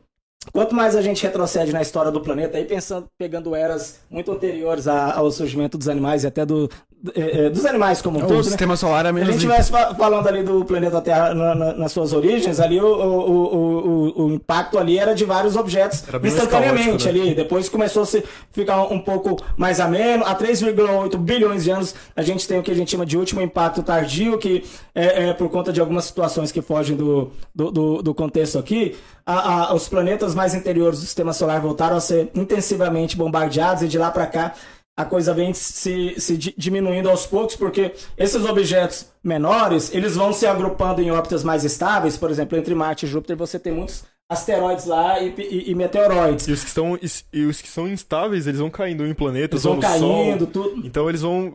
A, a, as órbitas vão ficando cada vez mais limpas, né? E o sistema solar vai ficando mais limpo mesmo, menos empoeirado. Então, a, na verdade, do ponto de vista daqui para o futuro, vai ser menos frequente esses choques. Mas em, em pequena escala está sendo mais frequente por conta desses fatores sociais, né? as pessoas observando mais, mais câmeras, mais interesse. Agora, as entradas de lixo espacial, diferentemente dos meteoroides que geram meteoros, esse sim tem aumentado de fato. Não é só uma questão de ter mais monitoramento, mais gente olhando para o céu. Por quê? Porque, de fato, em 1957 a gente começou com o programa espacial, Sputnik, aquela coisa toda. E de lá para cá só o volume, objetos em órbita principalmente baixa e média, né? Bom, eu tenho uma pergunta aqui. Vocês SpaceX agora contribuindo para essa poluição lá, lá. E agora nós temos realmente uma quantidade tão grande de objetos evidentemente que nós temos mais quedas, então essas quedas realmente aumentaram de verdade. Ari, tá a pergunta. Quanto, ô Pedro, quanto, você sabe- a quantidade de. ah, em volume de massa, né? O número de massa que a gente colocou no espaço? De coisas? Eu não sei. Muitas toneladas, milhares de toneladas. Tem algumas instituições, por exemplo, o NORAD, nos Estados Unidos, o NORAD, né, é uma sigla. Eles é uma das é, instituições é, que monitoram o, o, o espaço né, exterior. O espaço ele começa a partir de, de mais ou menos 100 quilômetros. A gente chama de, li- de, de limite de... é, é, como é que é o nome mesmo? Limite de Karman. Era, limite era de um astronauta, né? Limite de... Kerman. Kerman. É. E a partir de 100 é, quilômetros, isso é uma convenção. Outras instituições usam 80, outros 120, tudo, né? A partir desse limite, a partir disso, nós temos o que a gente chama de espaço exterior, né? E há um monitoramento ostensivo, até por necessidades militares, né? De, de tudo que está lá no alto, lá. Não só de Limite de Karman. Isso. Não só de Agora, agora, agora pesquisa da, da massa. Então, há um, um monitoramento lá. Então, o que, que é interessante é o seguinte: há uma quantidade grande de detritos, e quanto me- menor, maior. Nós temos mais de. eh, e se estima que a gente tenha cerca de 200 milhões de detritos, quando a gente conta todos os detritos, contando aqueles bem quase micro- microscópicos, de origem artificial, que foi gerado por impacto de, de outros detritos espaciais, entre Eles eles. acabam assim, se né? batendo entre si, né? E gerando cada vez mais em, em cadeia, assim. É, agora em maior é, tamanho, a partir de um centímetro, aí fica mais fácil de, de, de, de fazer essa consulta e tem sim dados. Ah, a partir de tantos centímetros, é, nós temos uma estimativa de tantos mil. A, Não, mas- a partir, entre 1 milímetro e, e 10 centímetros, nós temos tantos. Ah, esses números com esses objetos a- maiores. a artificial a gente consegue saber, porque a gente tem registro da quantidade que a gente mandou pro espaço, né? Não, mas é, e é difícil de monitorar, por quê? Porque se há um choque de dois é, pedaços lá que geram mais detritos, né? E aí você poder contar isso, você estima pela massa inicial e, e, e a- a zona de espalhamento, tudo é. Então, mas dá para fazer uma estimativa assim. Agora, o, o Pedro quase que falou uma coisa que acho que, que ele até teve a intenção de falar de uma coisa muito interessante que a gente chama de síndrome de Kessler. Síndrome de Kessler é o seguinte: é, a gente está avolumando tanto detrito espacial lá, e quando a gente chama de detrito espacial, a gente está falando qualquer coisa, não é só pedacinho de sonda ou de foguete, não. Um satélite inteiro que ficou inoperante já é um lixo espacial. Então, quando a quantidade dessas coisas se avoluma tanto lá em cima, e essas coisas vão se entrechocando e gerando outros pedaços, e alguns testes também de mísseis que se impactam com esses propositalmente geram uma quantidade de lixo maior. E vai chegar uma hora, a síndrome de Kessler é a- a- o entendimento de que vai chegar um momento e a quantidade de- desses detritos será tanta que a. Não, que, que, que a. Que, que a. Como é que se fala? A varia. A, a, a quantidade vai ser tanta que a, a, a- o volume de impactos vai ser tão grande que vai gerar uma espécie de bola de neve e, e, e, e- a produção desses novos detritos vai ser numa escala maior do que aquela que a gente consegue com as nossas tecnologias futuras, que a gente está planejando algumas umas tecnologias para a limpeza do- des- dessas órbitas, principalmente a órbita baixa e média, né? Então, ainda que a gente construa algumas tecnologias dessa de, para facilitar essa limpeza, a, quanti a, a quantidade de lixos gerados ali vai ser numa É velocidade cadeia, maior. né? Se você bate dois assim, eles geram quatro lixos, né? Em, E de quando- massa menor, mas isso não, não importa, ele tá em alta velocidade. Qualquer coisa em, em alta velocidade, mesmo que seja baixa massa, ele pode causar um estrago bem grande pra quem esteja ali, Pra outros satélites que estejam em funcionamento, ou pra estação espacial, imagina, pode perfurar é, a- o painel solar, desse- como já aconteceu, né? Então isso é, é bem. Não, e o termo simples que, eu- que, que eu não estava lembrando, taxa de. Eu só queria pensar em taxa de produção. A taxa de produção desses detritos fica tão veloz que é mais veloz do que a nossa capacidade de tirar. E aí coloca em risco o pro- programa espacial, porque como é que você lança com segurança é, objetos é, com um risco acima de, por exemplo, 50% de ser impactado por alguma coisa que, que seja relevante? A estação espacial tá, tá constantemente sendo atingida, assim, por esses é, detritos, né? Eles têm que fazer reparos. Então, manda uma, uma equipe especializada, né? Um, astronauta já treinado para aquilo. É, ou então algum astronauta que já esteja lá, dependendo da- da- do nível de emergência. Ele, ele tem que fazer uma EVA, né? Uma atividade extraveicular. Extraveicular. Coloca toda aquela roupa, repara ali. É, já tiveram que reparar a- o painel solar, uma parte do, da, da cobertura. Assim, a estação espacial, ela, ela já é protegida para isso, né? Mas é um. É basicamente alumínio ali protegendo de, de um centímetro assim, de espessura, não é, não é, não é uma grande Cara, é coisa. só um centímetro de espessura? Cara, não é muito, dependendo assim da, da parte da, da estação. Porque tem que ser uma coisa leve, né, pra você levar aquele módulo pro espaço. Nada indica que a. Que, nada indica que a. Caralho, velho. Imagina você tá dentro do- da estação, você Exatamente. sabe que do outro lado tá o vazio, um centímetro Você separado. tá, você tá um Um, centímetro da um sua morte. centímetro da morte, cara. Nossa Interestelar, senhora. cara. É. Interestelar tem uma cena bom. assim, né? Que você. você... A roupa, cara, quando você, você, você, você tá com a. no- Ai, você tem um, um vidro você tem só. um vidro, aquele vidro- Nossa senhora. você furar aquele vidro, já aconteceu de. O astronauta é, vazar amônia dentro do vidro dele e ele ficou todo cego, assim, todo com. É, todo embaçado o vidro, né? Tiveram que resgatar ele lá com outro astronauta, puxar pra dentro e tal. É, vazamento de amônia do. Mas já vidro. aconteceu do, do vidro ser perfurado? Não, acho que não.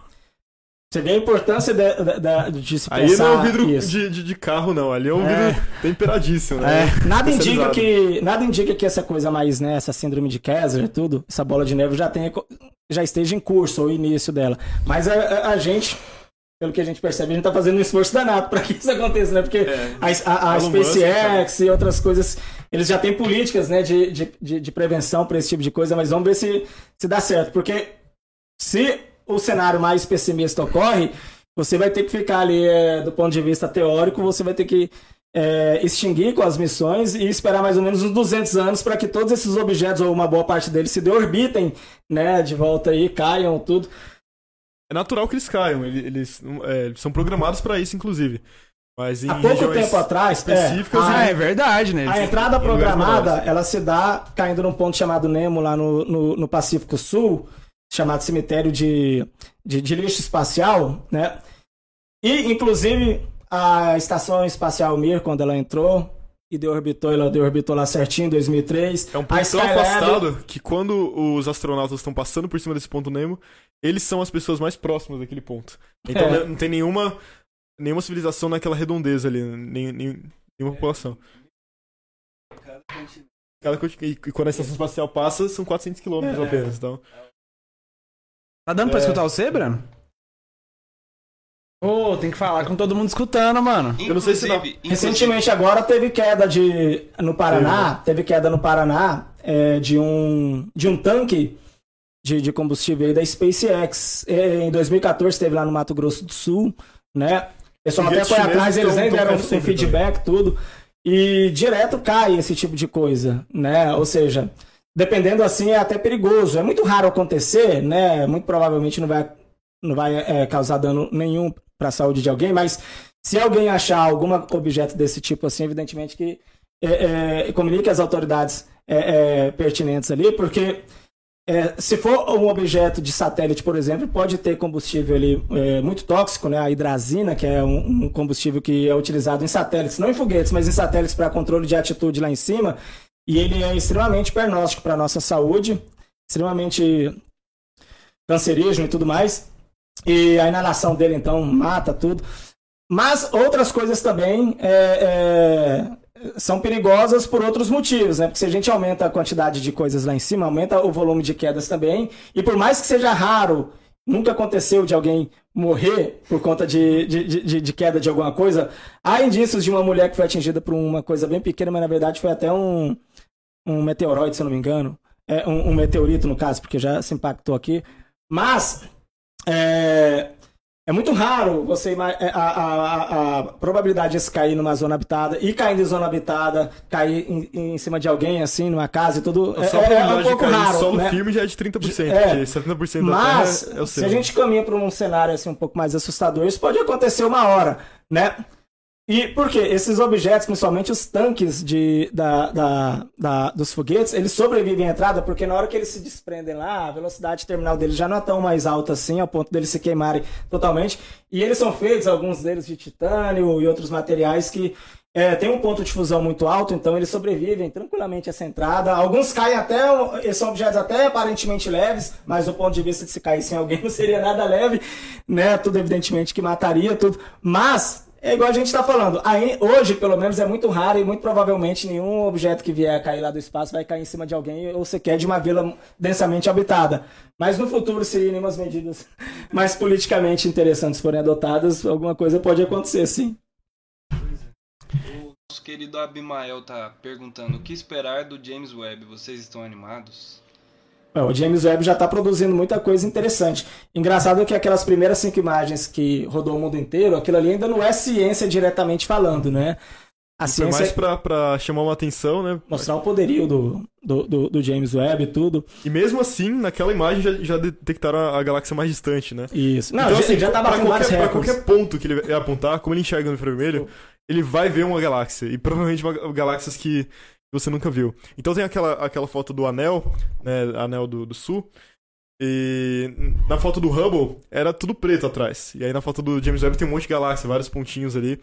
Então o James Webb ele, ele, ele faz uma revolução no momento que ele aponta pro céu.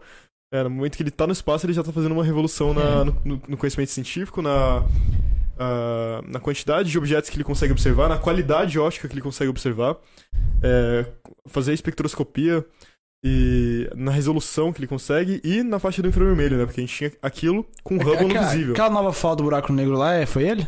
Não, Não, não, aquilo ali foi Não, é o antes. EHT. E, e aquilo ali não é uma foto direta, é uma foto do disco de acreção e é uma parada diferente. Né? Aquilo ali é importante, sobretudo para a ciência e para a gente constatar empiricamente certas coisas que matematicamente a gente já sabia. Agora o James Webb não, aquilo ali realmente são imagens que ele está capturando ali para nós e ele trabalhando no infravermelho médio e próximo é, e, com a, e, e com a qualidade que ele faz esse trabalho e, na- e no ponto que ele se encontra ali, a distância de 1 milhão e 500 mil quilômetros de nós aqui, e quando se juntam todos esses fatores e a qualidade do, evidentemente, nitidez, dos né? equipamentos e da câmera e da NIRCam, de todo o equipamento científico lá, câmeras. tudo, ele vai permitir para nós ali estudar é, é, é, sinais, é, é, biosinais em exoplanetas, ou seja, bioassinaturas, assina, é, compostos ali que podem é, traduzir para nós talvez a presença ali de um- um- uma vida microbiana e tudo mais.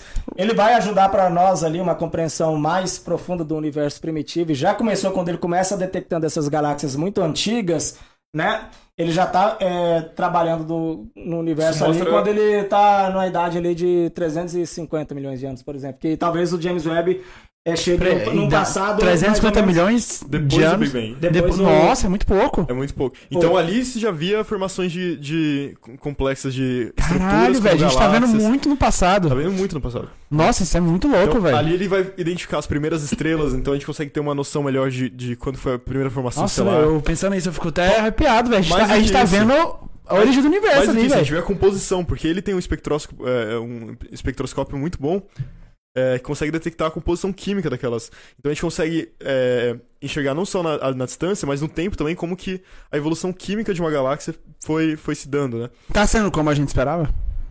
Cara, E ainda é pra- muito cedo, né, pra, pra, pra, pra ter resultados assim. Ele acabou de ser lançado e ainda estão sendo coletados, né? Mas ele. Quanto à nitidez, ele, o- a equipe diz que ele tá sendo mais do que. Do, do que Não, foi mas eu tô pensando né? como esperava, tipo assim, o que tá chegando de informações era o que os cientistas esperavam. Esses estudos vão estão começando a serem processados ainda, por exemplo, ele vai permitir, por conta dessa quali- dessas qualidades dele, ele vai permitir é, estudar o universo bem primitivo, a formação das primeiras galáxias, ele vai permitir detectar bioassinaturas, ele vai permitir perfurar aquelas zonas é, de extinção que a gente estava mostrando, aqueles sacos, aquelas zonas escuras, Aqueles, por exemplo, tipo carvão zonas ali. por trás aqui é, da, da, da Via Láctea, né? Que você não tem acesso a galáxias que estão por trás ali, ao próprio buraco negro, coisas que você não tem acesso. Né? O buraco negro exatamente não, porque ali a gente. Mas enfim, mas coisas que estão por detrás dessas zonas de extinção causadas por essa massa, né? Pelos discos de galáxias e tudo mais, isso a gente vai poder conseguir O perfurar. infravermelho, o infravermelho ele consegue enxergar por, por detrás dessas, dessas nebulosas, assim. O infravermelho médio, pro infravermelho médio, essas E coisas aí Abimael- são basicamente transparentes para A ele. maior uma pergunta, o que é o infravermelho médio? Na Uma verdade, é um comprimento específico, né? Por exemplo, você tem ali desde das ondas de rádio longo, indo pro, pro, as ondas de rádio médio, curto, passando ali pelo, pelo, Micro-ondas. pelo micro-ondas que se subdivide nisso também, aí chega no infravermelho, aí chega na zona visível, que é a menorzinha, que é o espectro que sensibiliza né, o- o- o- as nossas células ópticas, e aí vai para o ultravioleta, vai para os raios X e gama, que aí você chega num espectro que, que, que, que equivale a um comprimento de onda muito pequeno, tão pequeno quanto 10 a, a, a menos 24 centímetros de comprimento. Né? Então a gente está falando de espectros que tem um comprimento de onda muito alargado, até espectros que têm um comprimento de onda Tá. muito pequeno. Do ponto de vista da física, quanto maior, mais alargado esse comprimento de onda, menor a frequência, e quanto mais próximo esse comprimento de onda, quanto menor, né, maior a frequência. Infravermelho, então é a menor frequência O infravermelho. infravermelho ele tem uma frequência mais baixa do que essa do, do campo óptico do visível, Ah, que foi sim. o que o Hubble trabalhou. Mas o bacana é que ela, eh, ela perfura melhor essas zonas de extinção, essas zonas que poderiam causar espalhamento, né, e, ba- e, e Consegue bagunçar. enxergar os objetos que estão atrás daquela. Então, você vê na- na- nas imagens de Eta Carinae, por exemplo, do, do James Webb, e tem galáxias ali atrás da- da- das nuvens, né? da- do complexo nebuloso. O, o- no visível você só consegue ver a poeira, né? Porque a poeira tá tampando o que tá de trás. Eu não lembro quem que falou isso, mas foi da equipe do James Webb. E o mais incrível que o James Webb poderia revelar é que as coisas são exatamente como a gente estava esperando. Então, eles já esperam que, que revoluções aconteçam e que uma revolução no conhecimento em si, não só na, na melhoria ótica e de precisão e nitidez. Mas, Mas- a revolução no conhecimento seria algo que não está sendo esperado, né? Algo, a, a melhor. A, a, a pior das hipóteses você ele falou, seria. a- acho que você falou a frase errada. Você falou que o melhor seria ser exatamente como estava esperando. É, o, o, o pior do cenário seria se ele. Não, ela falou alguma coisa assim, que, que a. que o mais surpreendente seria se ele encontrasse exatamente as coisas que a gente tava esperando, entendeu? Ah, o mais surpreendente, seria se, se fosse Porque as exatamente coisas como a gente que tava estavam- Mas esperando. seria o pior caso possível. Sim, é, ela é surpreendente assim. Não, porque Ela- as expectativas já eram grandes, e se ele suprir pelo menos as expectativas, não precisa nem ultrapassar. A ele já- surpresa seria se ele não descobrisse algo, entendeu? Porque a gente já espera que ele descubra algo novo. E Assim. o bacana nessas evoluções científicas, nessas pe- pequenas revoluções, na verdade, né, de do conhecimento, é que é, a gente sabe, quando a gente projeta um telescópio, quando a gente projetou o Hubble, quando a gente projetou várias coisas que a gente está mencionando aqui, a gente já sabia o que, que a gente queria com aquilo, porque a gente é, dispen- é, é- é um dispêndio de tempo grande, de orçamento, você tem que con- convencer vários atores políticos e tudo mais para que aquele projeto se, se vingue. Então, evidentemente que você tem um relatório ali, é, mais ou menos minuciosamente, do que, que você espera é, auferir da- com aquele projeto, com aquela missão e tudo mais. Ele estava né? sendo desenvolvido há 20 anos já, né? É, o James Webb tem uma missão audaciosa. Isso tudo que a gente está falando aqui, né, são coisas audaciosas. Ele pode descobrir de maneira indireta aí vida, não vida inteligente, mas vida microbiana, vida primitiva, em outros é, sistemas estelares aí. Né, isso aí seria uma coisa absurda. Ele pode é, é, ir além, inclusive, e às vezes ele vai além daquilo que, que ele foi projetado para fazer, e episodicamente ele des- descobriu alguma coisa que não estava exatamente ali nos planos e que surpreende positivamente todo mundo, né? Mas do jeito que estão as coisas até- aqui até agora, a gente já sabe que o James Webb Já vai era- dar conta do recado. Já era esperado que ele batesse vários recordes de distância, de, de encontrar a galáxia mais distante, mais Mas massiva e tal. uma, uma pergunta que eu tenho, por exemplo. Aí Ele viu várias galáxias que a gente não tinha visto, né? Uhum. Mas a gente já sabia que essas galáxias estavam lá por outros meios. Talvez sim, talvez não. Tem algumas galáxias que a gente já, já via, mas talvez com não tanta nitidez. ou- Essas precisamente não, mas a gente sabe que tem mais galáxias para lá, Sim. senão a gente não teria projetado primeiramente o James Webb, e segundo que a gente conhece a história do universo e sabe que existe uma separação entre o universo observável e o universo mesmo local. Falo local, brincando com a ideia de multiversos, né? Ninguém tá falando que o multiverso é uma realidade, mas Provavelmente dizer é. que esse universo nosso aqui local ali, que teve origem há 13,8 bilhões de anos atrás, a gente está falando desse universo, e ele é mais amplo do que o, o- o universo observável, que a gente tem a capacidade de observar. Porque há um limite de velocidade no universo, há algumas limitações nas leis da física que impossibilitam a gente ter o alcance de, de estudar todo o universo local existente, mas pelo menos o universo local. Então é evidentemente que a gente sabe que tem muitas coisas pra, para além do que o Hubble ou o James Webb tá, tá, tá, tá detectando.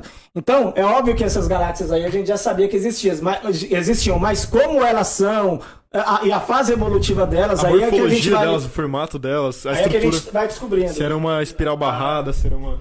Então, o formato delas é, é uma novidade. assim, você vê a, a defi- com definição os braços espirais das galáxias ali. E eles nem. E o James Webb, ele nem tava apontando pra aquela galáxia em si. Ele só acabou Tava, pegando. tava no campo de visão. Tava no campo ali e acabou pegando sem querer, né? É claro que isso pode evoluir pra depois um estudo.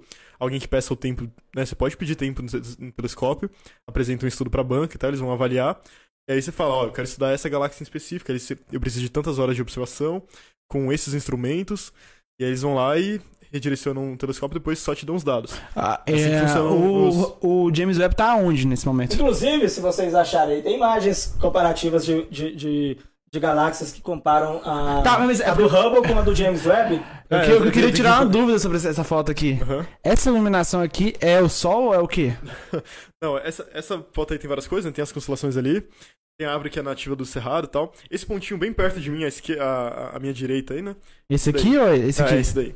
É o planeta Vênus, tava nascendo. Então aí já é no crepúsculo astronômico. Tava pra nascer o Sol, mas ainda faltavam uns 40 minutos pra nascer.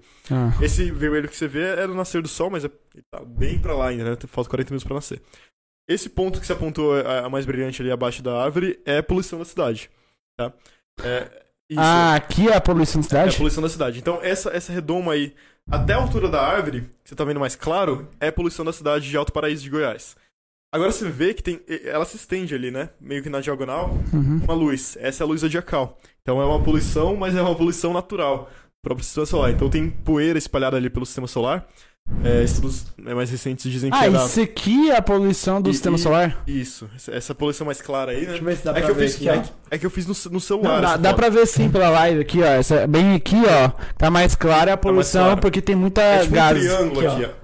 São os gases. O- Os estudos mais recentes dizem que é, é, das tempestades de areia de Marte, eles acabam. É, tamanho- escapando da. da... Acabam es- escapando da. Porque não é muito difícil. Marte é pequenininho, a gravidade é um pouquinho menor. Não tem Então atmosfera? a. Não, tem atmosfera, mas é, é menor.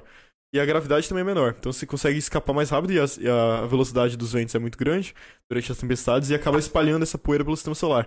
E aí o sol bate nelas e acaba refletindo. Então, durante o pôr do sol e o nascer do sol, você consegue ver em locais muito escuros essa poluição chamada luz A. Terra não, não é muito empoeirada, ela não empoeira muito o sistema solar. Ela retém mais as coisas, ela tem uma atmosfera mais pesada. Vênus tem uma atmosfera muito pesada e Vênus é muito quente. Mercúrio muito. é, é, o planeta mais. é, Júpiter, Saturno, Urano, Netuno já são planetas ali compostos de gás, gelo e, e é outra performance ali. Marte, ele é o mais relevante aqui na, na nossa religião para empoeirar a sua, né, as, a- a- as suas cercanias e gerar na- no plano do disco solar, conjuntamente com outras coisas mais primitivas do sistema solar, né, entre choques de planetismais e tudo mais, você tem uma quantidade muito grande de poeira e que ela, que ela, ela é causada, que você tem um olha que lindo, que você tem um espalhamento mesmo ali, da mesma forma que a poluição vulcânica espalha, né, uma, uma vermelhidão no, no pôr do sol. É- é- essa imagem aqui ela Só é interessante claro que também. essa imagem não é minha. Ah, não, na boa, as do Pedro são melhores. Ah, tá doido. Ó, da direita a gente tem a imagem do Hubble, né? E da esquerda. A, Bom, bota aqui, a imagem ó. nova de. Tem que botar aqui, ó. O Hubble. Esse- É, é o tá, tá Hubble. escrito ali Hubble, né? Na direita. Esse aqui é James Webb, então. James Isso. Webb. Esse é o É quinteto a mesma coisa. É a mesma coisa. Aí tem uma interação de galáxias, né?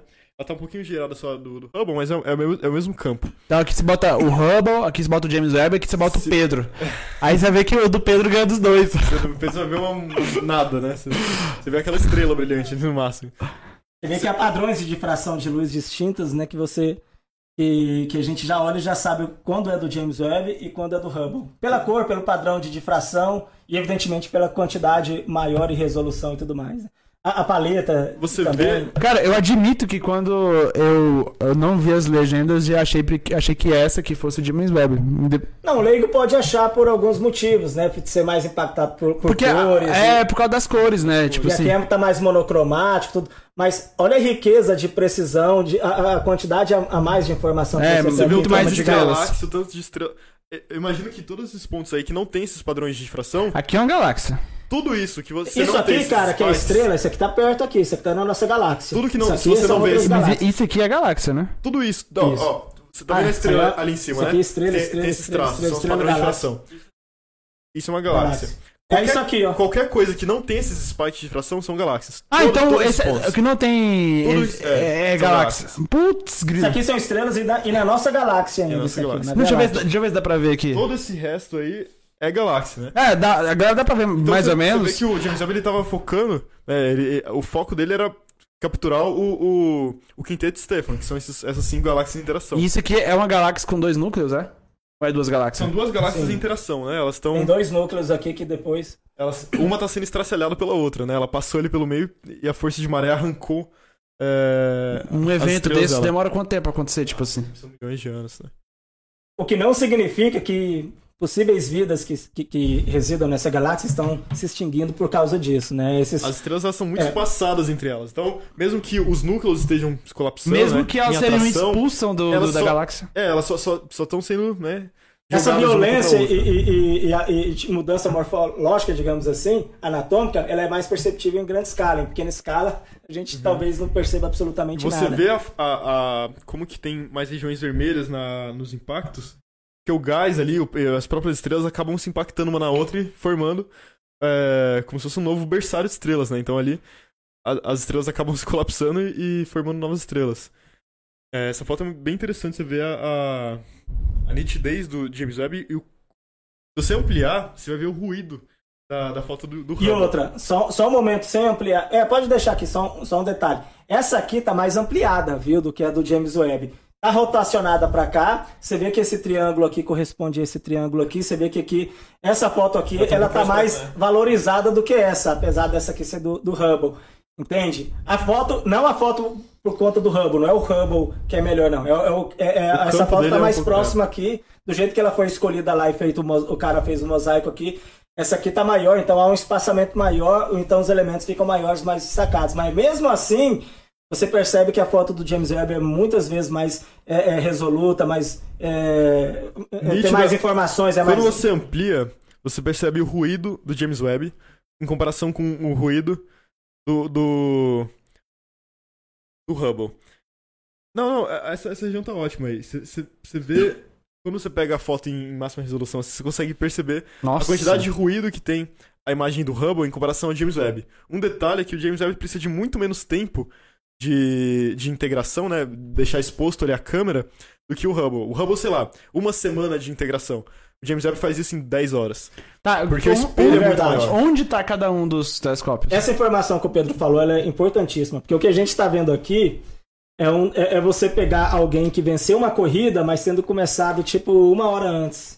Né? Alguém você saiu tipo uma hora na frente, mesmo assim você vai lá e ganha a corrida. Ou seja, eles não estão trabalhando em pé de igualdade do ponto de vista de tempo, de, de exposição e tudo mais, mas a qualidade do James Webb e, o- e, por que que ele e, e por que que ele foi construído, né, permite que realmente Imagina só, tenha- você é um pesquisador, você tem 10 horas disponíveis de, de observação. Ah, eu Se entendi você, isso. se você quiser fotografar isso daí, você não consegue com o Hubble. Mas com o James Webb já é o suficiente, entendeu? Ele captura bem mais luz. É, eu, eu entendi dele, isso, né? eu quero saber onde estão os telescópios. O Hubble, ele tá em uma órbita né, em torno da Terra. Então ele tá na órbita 150 quilômetros. mais ou menos na altura da, da estação espacial, tanto que se precisar de fazer um reparo, né, como, como já foi feito, eles conseguem ter um reparo. É, então ele tá em órbita da Terra. Já o James Webb ele tá no ponto de Lagrange. Então é um outro ponto de equilíbrio gravitacional. Então ele tá seguindo a Terra assim na órbita, né? Ele orbita o Sol junto com a Terra, mas é um ponto de equilíbrio gravitacional. Ah, ele orbita o L2. Sol. Ele orbita o Sol. Mas ele. De tal modo que a, a Terra e o Sol estão sempre tampados. A Terra tá sempre tampando o Sol. É como se ele ficasse estático ali. Ele É, tá no você ponto tá Lagrange que o Pedro explicou, que permite ele Terra. ficar num, numa região orbital ali. Como se fosse a É, Terra é, aqui, é, o James Webb aqui, eles estão sempre se orbitando assim, né? Ah, então sempre, sempre o Sol. Ah, porque precisa, né? Que tenha na O região de. infravermelho, né? O infravermelho, Precisa ele- do, do ele perto o do frio, frio absoluto, né? Exatamente, tem a questão do frio, tem a questão de, dele estar protegido naquele ponto ali, da- da- do vento solar e da radiação solar. Tem a questão da, dos próprios equipamentos, né, da pró- própria qualidade intrínseca dos equipamentos dele, do, Pra não ter do- ruído do- térmico, do, do, do espelho dele principal, né, que, daquele hexágono lá, tudo.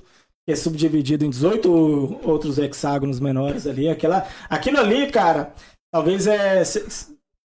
Aquilo ali é, é de uma tecnologia assim absurda, aquele espelho em si, né? E, e- Mas aí eu tenho uma dúvida. Ah, tem umas perguntas aqui. Deixa eu ver se.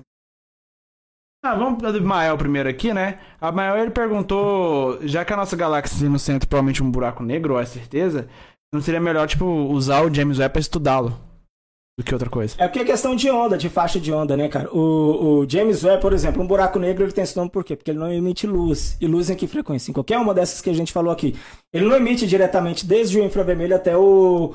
Né? Ou seja, ele, eh, nenhuma luz invariante o comprimento nesse espectro aí escapa a sua gravidade. Porque, por definição, buraco negro já tinha sido definido assim matematicamente um objeto astrofísico cuja velocidade de escape deveria ser maior que a luz. E como nada viaja mais veloz que a luz, se esse, é, é, a luz ultrapassar uma certa zona que a gente chama ali, né, de, de um raio é, é, crítico que a gente chama de, de horizonte de eventos, se ele ultrapassar isso aí, nem a luz, independente do espectro, vai escapar. Então, diretamente o buraco negro, o James Webb, nem nenhum é, objeto aí, supostamente milagroso conseguiria obter esse tipo de imagem diretamente. a própria luz não chega até a gente, né? É, então, então o que a gente vai estudar é a zona circundante ali, o disco é, de acreção, a gente pode estudar indiretamente. Os gases que estão... É, é imagina, porque os gases então, ao os redor... gases que estão em volta do, do buraco negro, eles tão, são tão acelerados que eles emitem luz.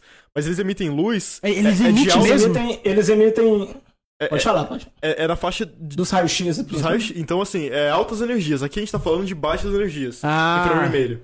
Então, o James, o James Webb, ele captura baixas energias, Hubble também. O Hubble começa a ver um pouquinho do ultravioleta, que já entra um pouquinho na... Mas ah, quando a gente fala de buracos negros, a gente tá falando de um, de um evento altamente energético e de luz com, com frequência é, emitida altamente energética. Então, ali... No, tá falando do, raio gama, além do ultravioleta. Tanto que né? quando o, primeiro o buraco James Webb não negro... serve pra nada pra observar Tanto isso. que o né? primeiro buraco negro que a gente descobriu na direção da constelação do Cisne é a Cygnus, que é Cisne, né? Cygnus X1. X de raio-x. É uma fonte de raio-x ali, né? Então, o- ele não tem equipamento, ele não tem câmera, sensibilidade pra capturar Hum. esse espectro do eletromagnético, né? É, Ele não entendi. foi feito pra isso. Tem, tem telescópios mais especializados pra enxergar essa faixa do espectro, né? Eu tô com uma dúvida agora, tipo assim, a gente tem esse aqui que gira em torno. Esse aqui gira em torno da Terra, esse aqui gira com a Terra em torno do Sol. A, a posição, assim, a gente pode imaginar futuramente fazer um telescópio que vai enxergar muito mais porque a gente colocou em outro local, tipo, colocou mais afastado do sistema solar ou fora do sistema solar, coisa do tipo?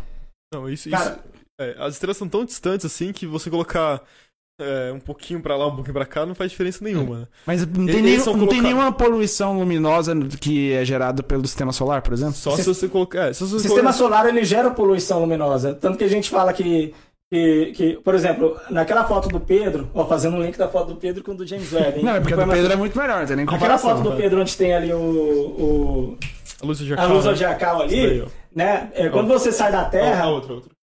quando você sai da Terra, aqueles fenômenos de claridade aqui, es- essas regiões, elas persistem, né? E se você observar a distância, você vai ter é, é, é, zonas de poluição natural ali, é, causadas pela por, essas, por esses espalhamentos, principalmente. né? Nós temos alguns fenômenos, o, o- o- mais próximo de nós e conhecido é esse que gera a luz zodiacal.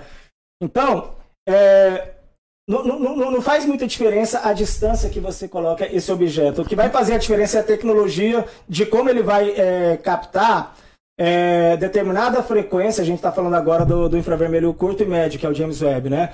Ou seja, a gente quer um objetivo e para aquele, obje aquele objetivo a gente precisa de, de infravermelho médio e curto, mas principalmente o médio. Então a gente vai construir um equipamento que faça de- com a maior eficiência a captação e estudo, análise desse, dessa radiação nessa frequência para poder estudar isso. Isso in- in- indifere se a gente está mais afastado ou não da Terra. Mas, eu Esse não, eu não tava aí- imaginando a questão da Terra, não. Até mais, tipo, só hipoteticamente, se o James Webb tivesse distante de qualquer sistema solar, ele não seria capaz de enxergar muito mais? Não, sabe por quê? Porque o universo em larga escala ele é isotrópico e homogêneo. Ou seja, se você tiver no centro do. Não existe um centro do universo, uma região de. É, é- é- é preferencial no universo. Qualquer distância que você afastar do sistema solar ou da Via Láctea, em larga escala, porque o James Webb quer a larga escala. O, o Hubble também já queria, a gente quer coisas profundas. Né? Essas fotinhas de. Essas fotos da, da nebulosa da Carina, tudo aquilo é legal, mas para estudar principalmente vida em outros exoplanetas, tudo mais, ele tem potencial de estudar o universo em sua origem, ou seja, o universo é, em distâncias muito amplas. A gente fala é, profundo, a gente fala profundo tanto no espaço, né? Então É. distante, quanto no tempo. A gente E nessa escala, tanto faz o local que você se encontra dentro do universo observável, entende? Ou seja, do ponto de vista de, de uma escala tão ampla, não importa se você está nessa região do sistema solar ou nessa região Não, da galáxia ou nessa eu- região eu- da... A questão não é a região, eu tava imaginando só em questão de poluição luminosa mesmo. Tipo assim, Não, isso não, não, não ajuda. Ele só foi colocado ali por causa do Sol mesmo, por causa do Sol e da Terra. Ele tem que estar com seu escudo constantemente virado, voltado pra Terra, porque a Terra emite infravermelho.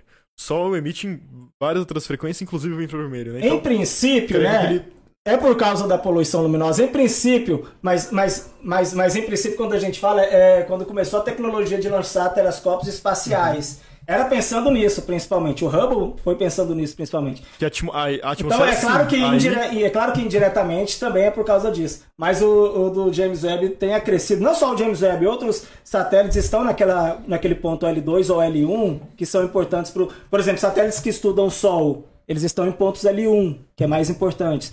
Esse tipo de, de, de equipamento que faz o trabalho parecido do James Webb. O James Webb está no ponto L2, Lagrange 2 ali, por conta da, da importância daquele ponto que já está que, que já tá sendo explicado por nós aqui.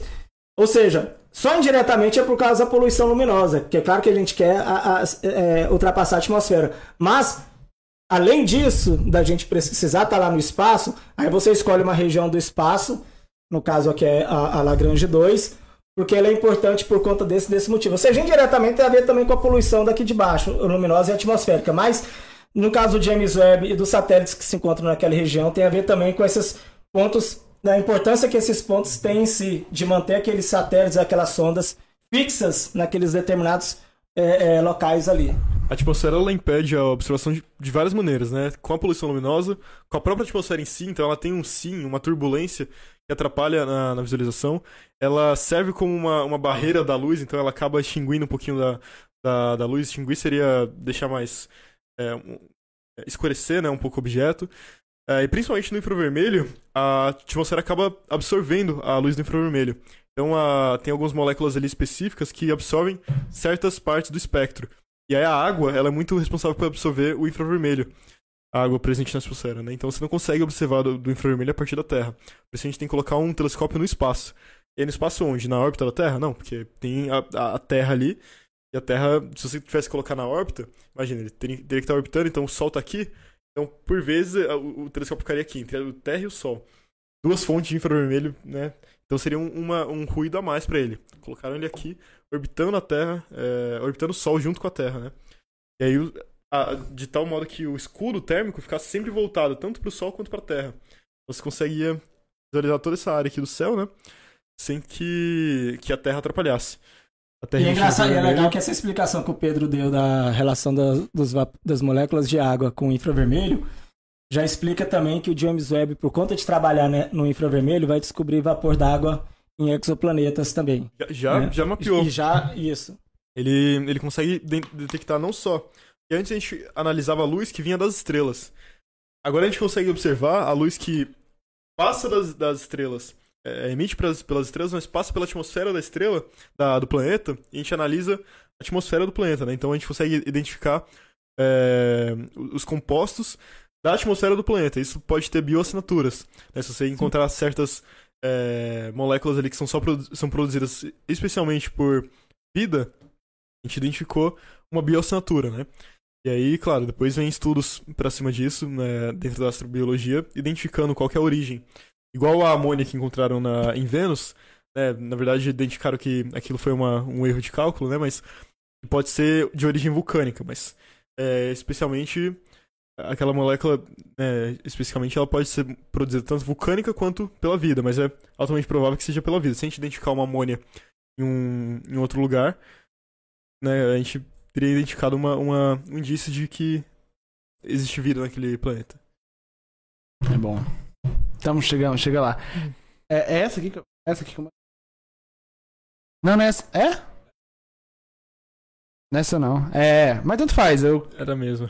Era. É a mesma? Não, mas assim, é, é a mesma coisa. É, eu queria falar assim, porque esse timelapse aqui, ele tá. Ele tá diferente do outro. Como assim diferente? A movimentação das estrelas, que tá mais horizontal e o outro tá mais vertical, ou é o ângulo mesmo aqui? Tipo, pegou só esse ângulo aqui e aí deu essa impressão? Por que, que o outro tá. Esse aqui, ele, ele, eu ele tenho uma tá, foto ele tá melhor mais que ao norte. duas, quer ver?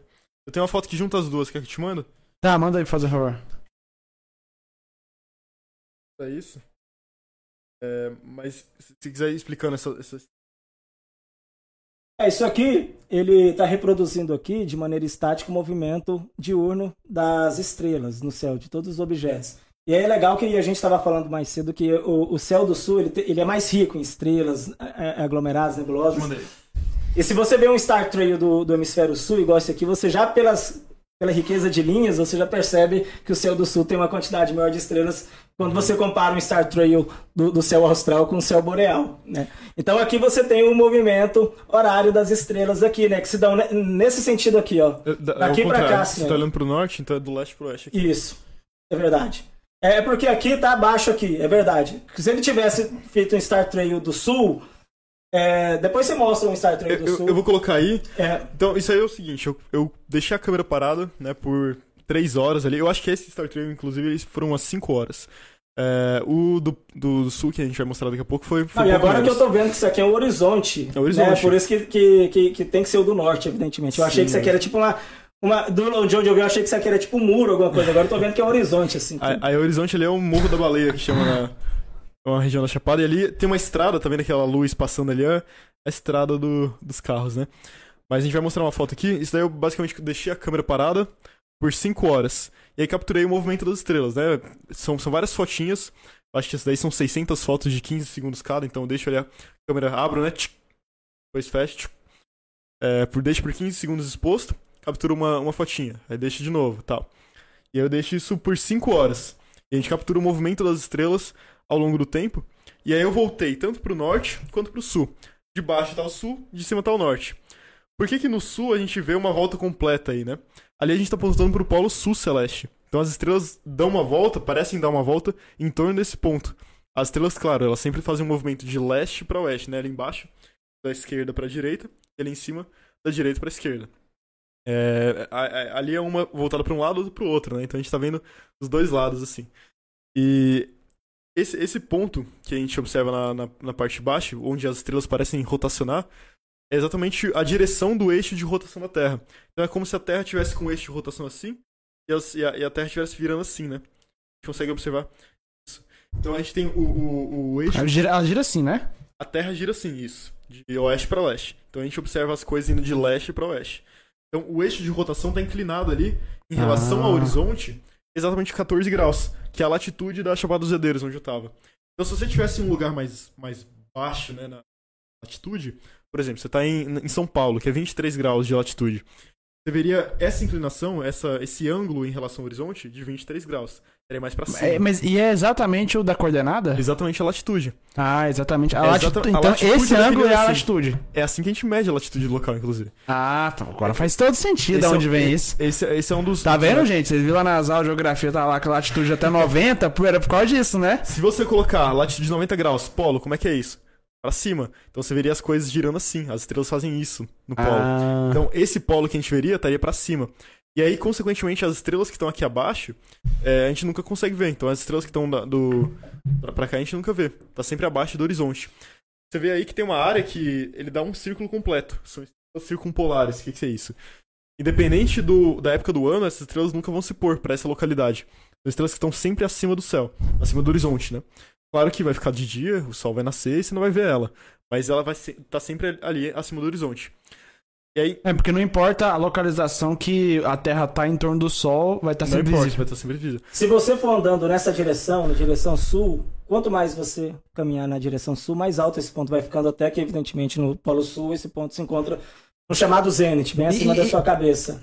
Isso é, isso é interessante. um No norte a gente não vê. É, é impressão minha ou o número de estrelas realmente diminui? Aqui Não, é- nessa direção aqui, É. É porque tem. No, no hemisfério sul ali, próximo do polo, tem poucas estrelas brilhantes. Tá vendo aquela, aquela faixa bem brilhante na direita? Esse é o Ih. Cruzeiro do Sul, Ah. tá? Então essas estrelas bem brilhantes é do Cruzeiro do Sul. No Polo Sul, a gente não tem uma- estrelas brilhantes próximas do, do Polo Sul Celeste. No hemisfério norte, eles têm.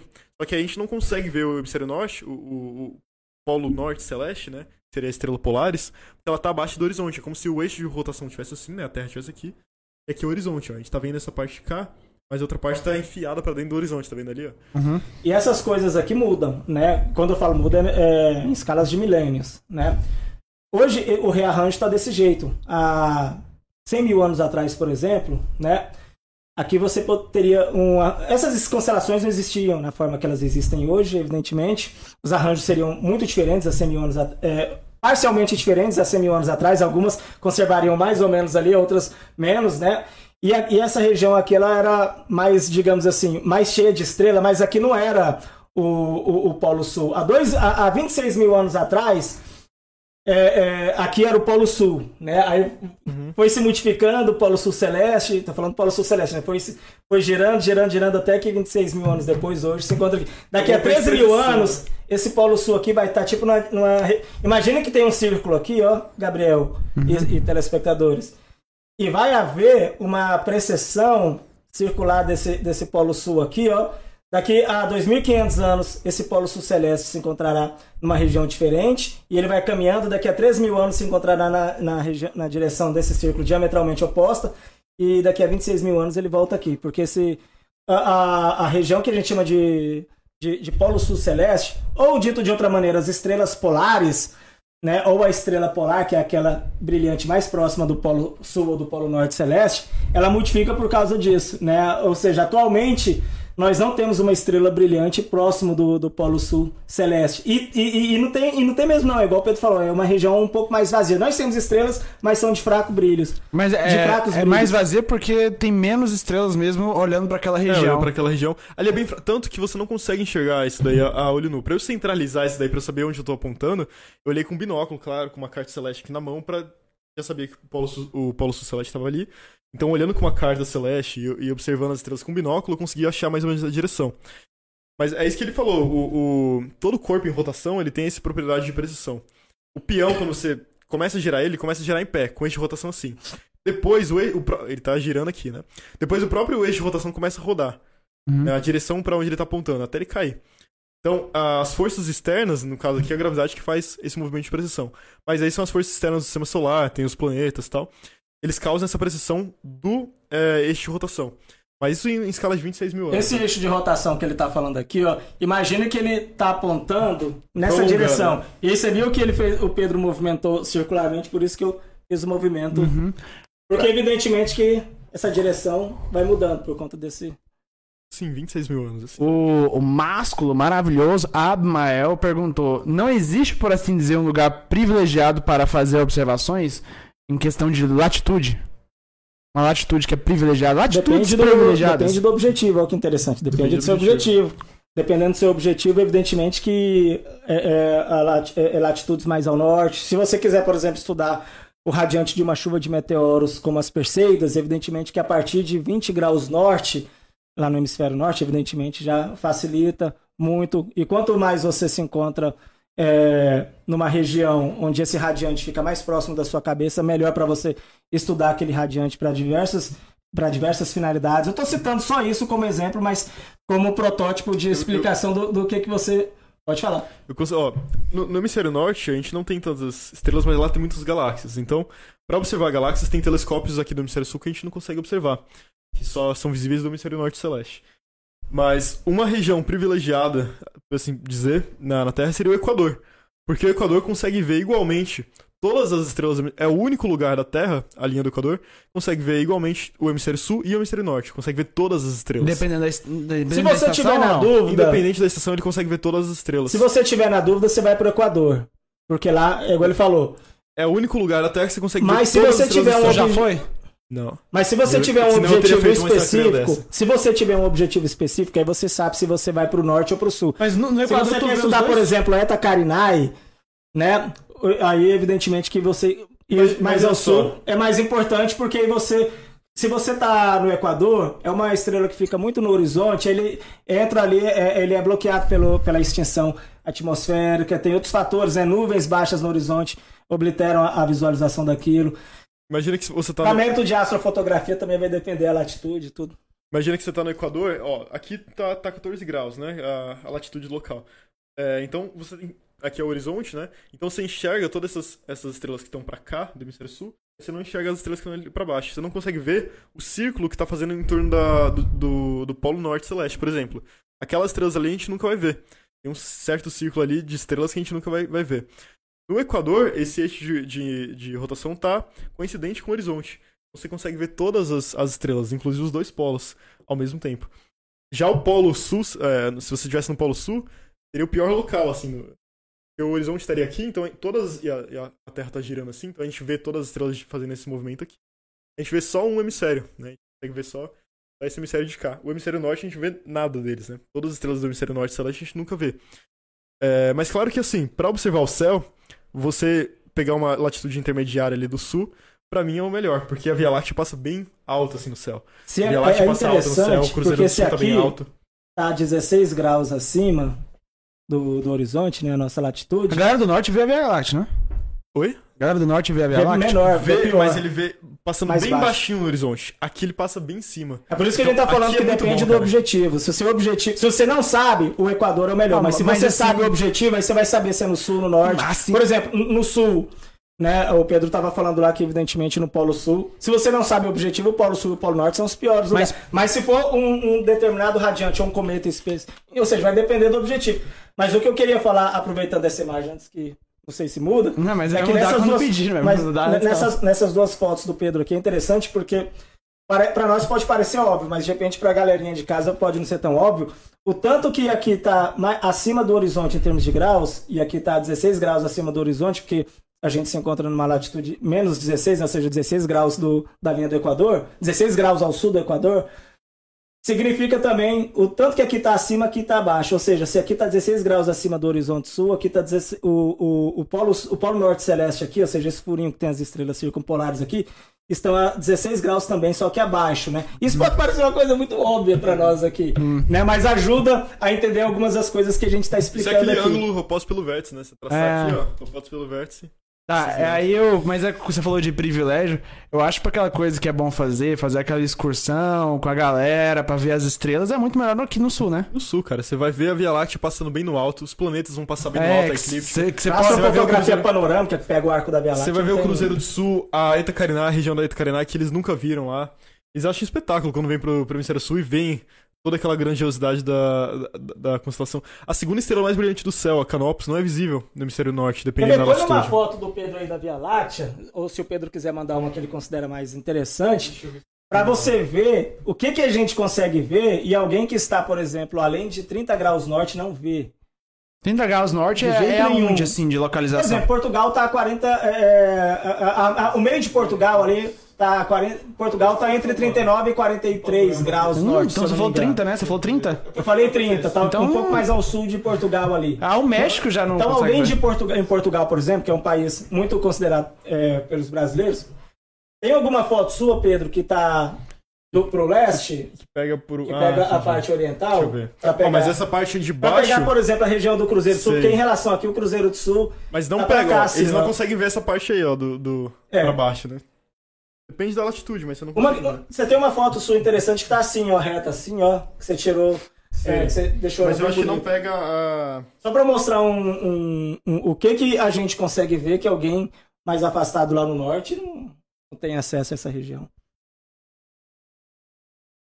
Eu acho que eu não, não tenho. No Instagram eu tenho ela aqui.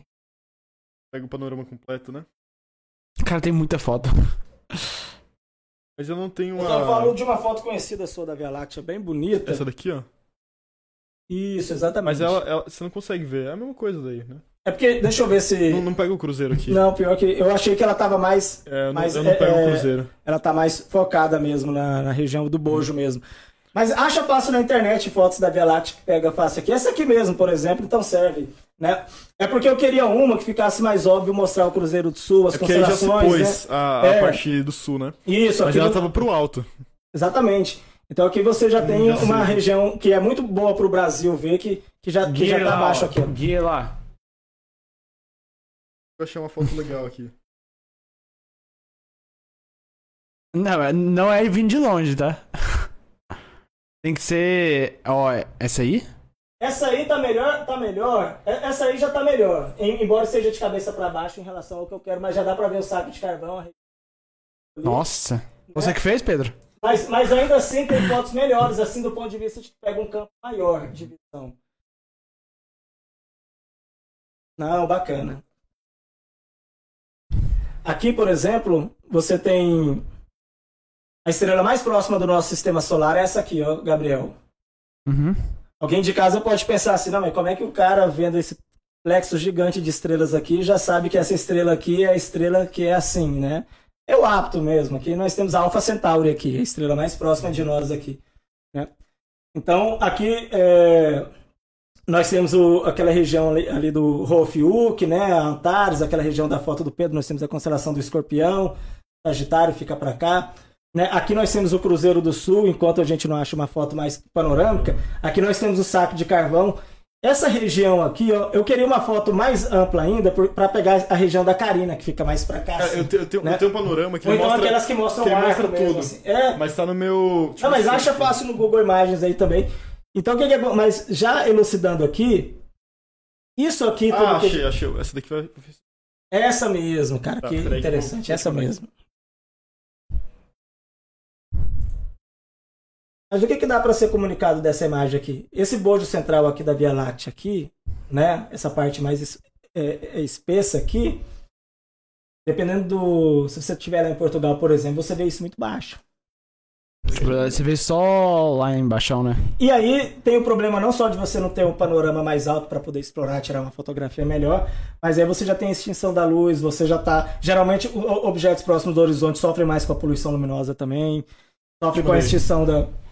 Agora essa que o Pedro vai pôr aqui do arco é fantástico pra perceber isso. Ela- senhora! Essa daí eu tive que salvar com baixa resolução, eu não, eu não editei ela ainda, eu tenho que E é editar. bom que ele, o Pedro pode exibir mais um, uma Essa foi arte uma- dele, mais uma fo Essa foi uma astro foto que eu arte fiz agora dele. na, na Chapada dos Veadeiros, eu fiz um panorama, mas eu fiz um panorama do céu inteiro. Então eu tenho ela, eu posso mostrar o céu todo, assim, dependendo de como queria- quiser mostrar. Mas essa dá pra ver. Olha que lindo, gente. É tá. Direção oeste aqui, né? Porque. É, é, Tá, tá com bastante Aqui, porque eu mandei pelo WhatsApp, compactei pra, pra mandar Aqui já rapidinho. dá pra ver tudo, desde a nebulosa da, da Carina, né? A nebulosa da Carina aqui, a região da Carina, que é fantástica. Aqui, o Cruzeiro do Sul um aqui, mais. Centauro, aí vai indo pra Escorpião, Sagitário. E, e, cara, é- apesar disso aqui tá na direção oeste, né? E, e, e- e mais ou menos a oeste. Jacal ali, ó. Isso, olha que interessante aqui né? Quem se encontra no, no, no norte, principalmente se for em latitudes mais altas lá no norte, né? Você não tem esse, esse acesso aqui, cara. Você não tem basicamente quase nada disso. Isso fica muito mais pra cá, assim, ó. Essa parte aqui ela vai minguando pra cá, assim, ó. E ela vai fazendo um movimento que vem pra cá, assim, ó. Ou seja, pra quem tá, por exemplo, alguém que tá lá em Portugal, se tivesse observando essa mesma região do Pedro, esse arco bonitão ia fazer isso aqui. ó. Ele estaria bem baixinho no, no horizonte, a, a parte norte ele estaria mais pra cima. Então, assim como aqui a Via Láctea ele passa bem em cima, a, a parte do bojo central ali, né? Ele passa bem em cima da gente. O que passa em cima pra eles é essa região sem graça aí, né? Isso aqui ia ficar mais direita. assim, né? E, e- e- ou seja, você ia fazer esse movimento. Por isso que eu tô falando que você ia fazer esse movimento, né? Porque isso aqui vem pra cá e isso aqui sobe um pouco. Então a Via Láctea lá, ele passa bem mais baixinho, né? Dependendo da, da sua latitude. E aí o que você tem no, no céu alto é o cisne, né? aquela região do norte ali, que tem menos estrelas, menos é, ma- estrelas menos brilhantes, e tem muita região vermelha naquela região ali de nebulosidade de emissão. Só que você não vê isso a olho nu. Então, se você quiser observar a olho nu, a região sul é muito mais interessante, ou com binóculo, A né? Via Láctea passa por constelações do norte, mas só que ela passa tão fraquinha. Ela, ela corta o Camaior, Orion, Orion, né? é, é, pegando ali o touro, indo pro, pro cocheiro, né? Mas, cisne. Mas ela vai ficando muito fraquinha. Parte a parte forte. que ela começa a ficar mais forte é a parte que fica mais favorável para quem tá no hemisfério sul. E daqui para cá, quem tá no hemisfério sul, que chega mais ou menos até que quem tá no hemisfério sul, tem um ganho muito bacana. E quanto mais ao norte, mais fica prejudicado para observar. E para tirar uma foto de arco assim, por exemplo, já não é bacana. Ela- ele consegue tirar lá no norte um arco, mas é um arco mais fraquinho. O nosso arco aqui ele é aproveitado com essa região mais densa, mais clara aqui. E dependendo da época do ano, do horário, nessa regi- você consegue ver essa região mais alta também. É bem interessante. Cara. Aqui nós temos o núcleo da galáxia, né? O buraco negro. é, o buraco negro fica mais ou menos aqui assim, ó. É, Essa, essa negro seria uma foto quando a, a galáxia tava passando em cima, assim, né? Ela tá dobrada aí por, por efeito de, de distorção. Mas ela tava passando em cima da minha cabeça, assim. Ah, entendi. Isso é um efeito de Aqui eu tô pegando tanto sul quanto norte. Ó, sul tá pra esquerda, norte pra direita É, ali. tá na- Então direção aqui eu tô pegando, tô pegando um panorama quase É, de 180 então estaria graus. assim em cima, Ela- né? ela- aqui é 180 graus praticamente, né? Então ela tá passando assim, ó.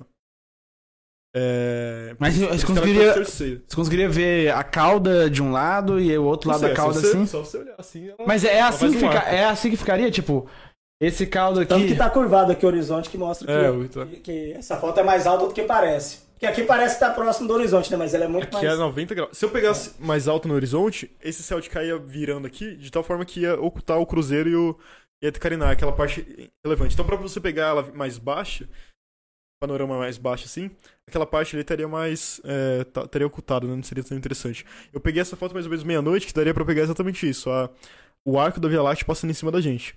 É, na, na foto eu tive que distorcer por causa da. pra, pra caber tudo, né? Por efeito de distorção. Mas ela, na verdade, é, uma- é um disco, né? Um disco reto, assim. Uhum. Um disco reto aqui, né? Nossa, E eu, esse eu, é... eu quis pegar, na, na verdade, aí a, a luz zodiacal e a Via Láctea. Então essa, essa parte mais clara aí de baixo é a luz zodiacal. Tá com é, efeito de, de, de foto aí, tá, tá compactado porque eu mandei pelo WhatsApp e não, não editei essa foto ainda, mas ela em alta resolução você consegue ampliar assim, sem perder qualidade nenhuma. É, Ela é uma foto bem, bem, essa bem foto do bonita. Pedro tá bem completa em termos de informações que ela transmite. É, é, é um trem muito doido, mano. É, é foda. Mas é, acho que agora já tá no horário de a gente caminhar pros, pros papos finais, né? Porque nem sei que horas que fecha o FG. Tem mais alguma pergunta? Ah, do, do chat eu acho que não tem não, né? Do chat não... Ah, o, o, o Giovan... Mais uma pergunta, Breno? O Giovan Não, tem, o Giovan tem. O Giovan falou assim sobre o que, que seria a astronomia de neutrinos. Cara, neutrinos é a, a gente chama de partículas fantasmas, né? Quem estuda física de partículas ou quem é eu mais ainda não cheguei interessado, lá. já, já, já sabe que o neutrino é uma é uma subpartícula, né? Uma partícula elementar. Ela é prima do, do elétron, que é a partícula mais conhecida que a gente pode fazer uma analogia. Inclusive, ela está na família do, do elétron, né? Que a gente chama de leptons, que significa partículas leves. Aí você tem o lepton, o- você tem o, o, o elétron, o muon e o tau. E aí você tem a família dos neutrinos que está dentro dessa. é, A subfamília dos neutrinos está dentro dessa família, que é o neutrino eletrônico, por causa do elétron, o neutrino muônico, na verdade miônico, né? Mion. Miônico por causa do mion e o neutrino tauônico por causa do tau. Então, nos leptons, partículas leves, você tem o elétron, mion, tau, neutrino eletrônico, neutrino miônico e tauônico. Esses neutrinos, esses neutrinos são como a família do elétron, mion e tal, só que mais leves ainda, e a capacidade de interação deles, eles não interagem com todas as quatro eh, interações fundamentais da, do universo, né? Você tem força forte, fraca, eletromagnética e, e, a- e a, a for- a força fraca, a forte eletromagnética e gravitacional. Os neutrinos eh, interagem eh, gravitacionalmente, pouco mais interagem, bacana. Eles, por serem partículas de massa muito baixa, principalmente esse neutrino eletrônico, e por ele interagir muito pouco com as quatro forças eh, da natureza, ele é basicamente para o universo, cara. O universo é basicamente um vácuo para ele, né? Você pega um para você para você ter uma ideia de quão o neutrino é uma partícula fantasma, como ele é perfurante numa linguagem mais talvez am- amadora.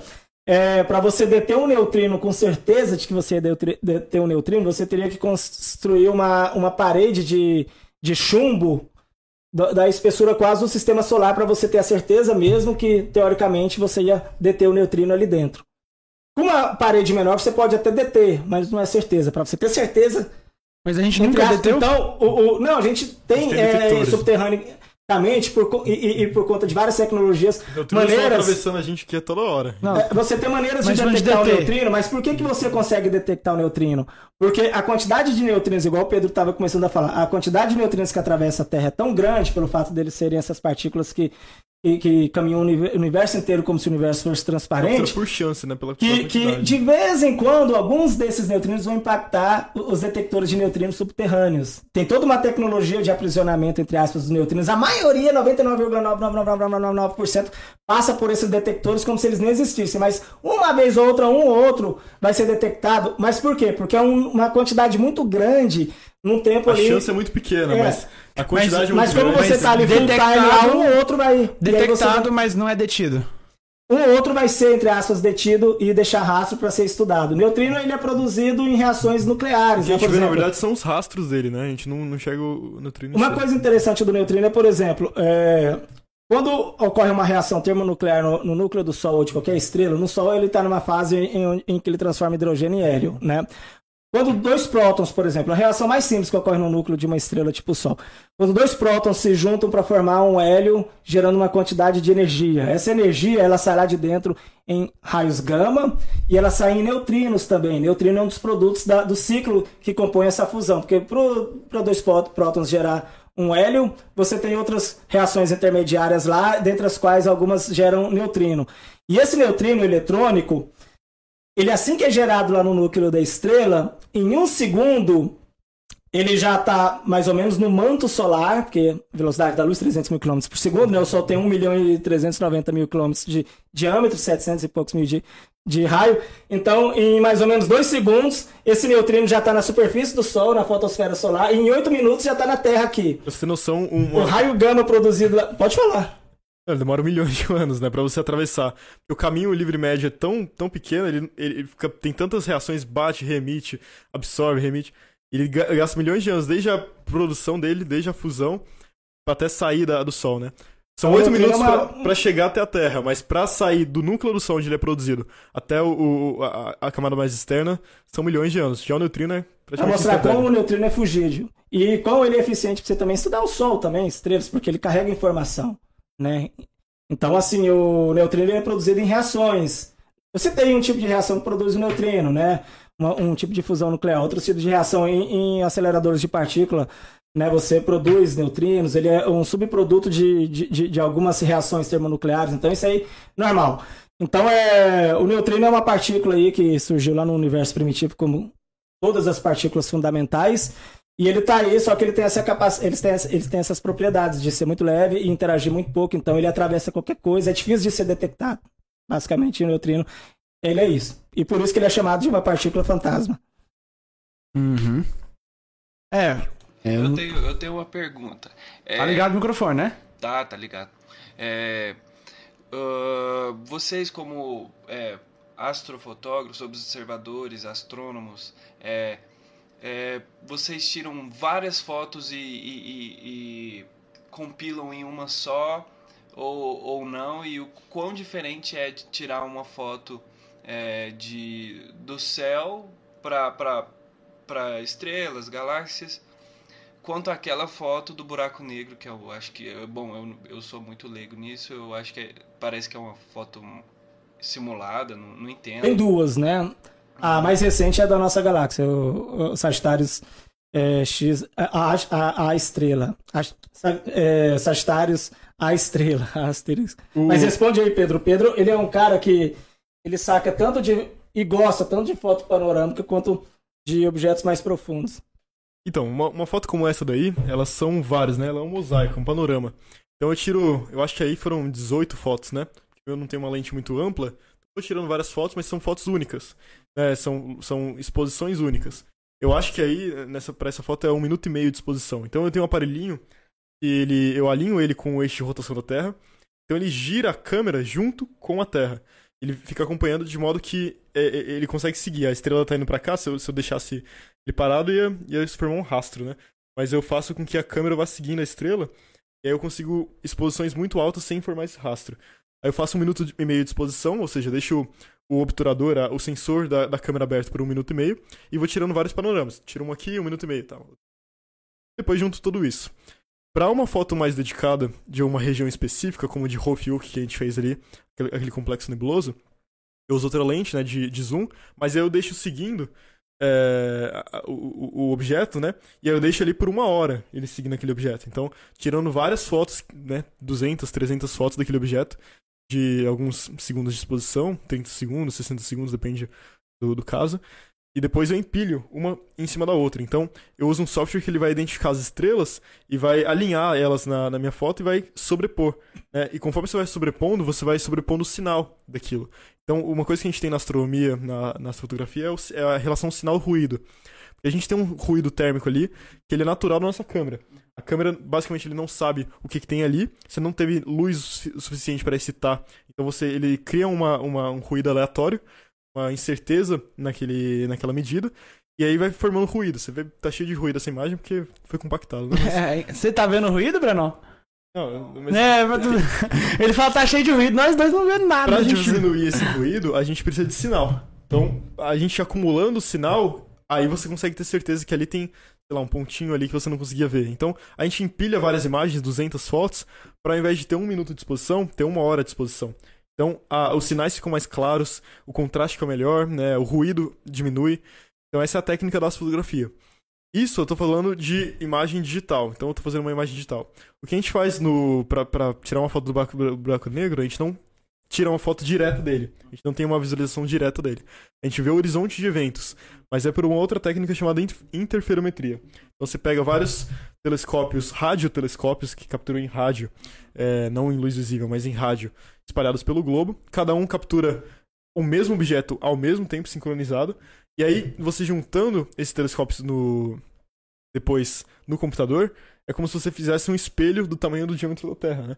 Você tem vários espalhados em cada canto. E aí depois você usa vários é, programas que eles desenvolveram, né? Vários softwares, vários é, códigos para você juntar essas imagens em uma só e formar aquela imagem. Então aquilo é, é uma, é uma imagem, isso é uma foto. Aquilo lá é uma imagem. Tem essa diferença que de, de, de manipulação de dados. Mas elas são, são diferentes. Eu não sei falar muito bem da, da interferometria, mas é uma técnica diferente de, de imageamento. Sem falar que lá é no rádio, aqui eu tô capturando no visível. Minha câmera ela é astromodificada, ou seja, as câmeras digitais elas têm um, um- um filtro na frente delas que é pra gente não ficar com aquele olho vermelho quando a gente tira foto com flash, né? E o nosso olho emite infravermelho, então a câmera capturava aquilo. A solução deles foi colocar um filtro de infravermelho na câmera. Só que a maioria das nebulosas, eles emitem infravermelho, então eles, eles são vermelhados assim por causa disso.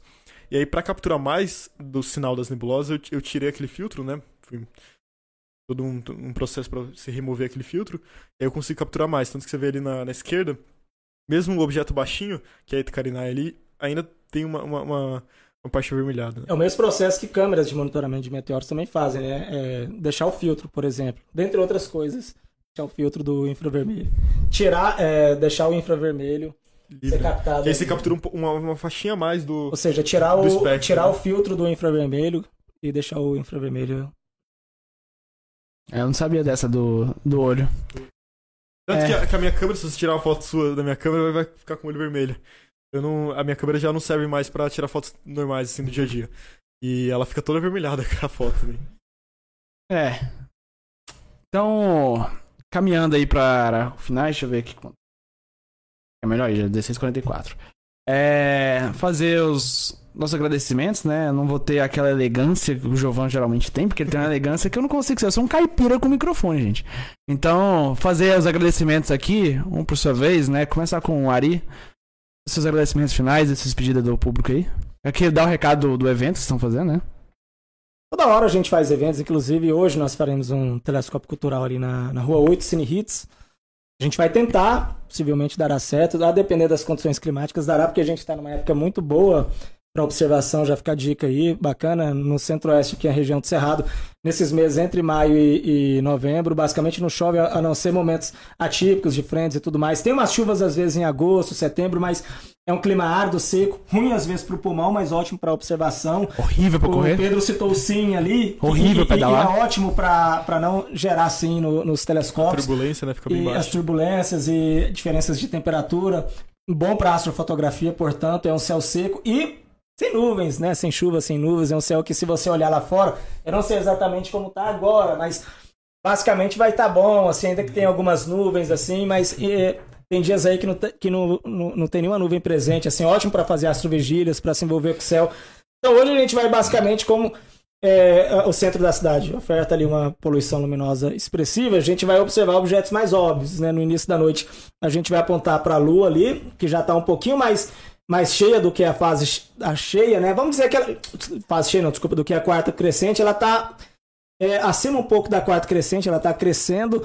Então, num- numa, primeira, numa primeira fase, a gente vai é, apontar para a Lua, principalmente, e numa segunda fase, já Júpiter, que vai estar mais evoluído ali a leste. A gente Saturno vai também dá pra ver, né? né?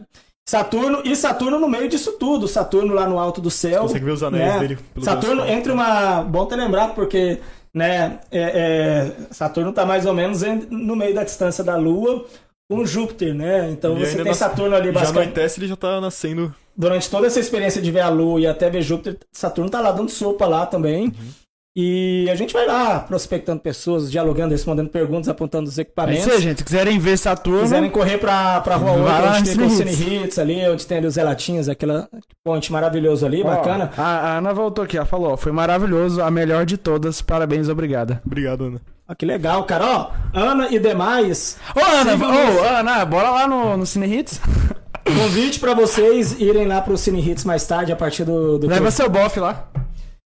E outra dica, evidentemente, nos sigam nas redes sociais. Quem quiser, por exemplo, meu Instagram, Ari com Y, Ari underline martins.55, Ari underline martins, martins.55, Ari com Y. O Instagram da Pleiades do Sul é, é simples, arroba Pleiades do Sul, tudo junto, bacana, Pleiades. É, do jeito que você. Do jeito que eu falei mesmo aqui, P-L-E-I-A-E-S, E-E-A-D-S, né? Pleiades. A gente vai colocar também né? no. Isso. Na, na, no, na, divulgação, descrição, né?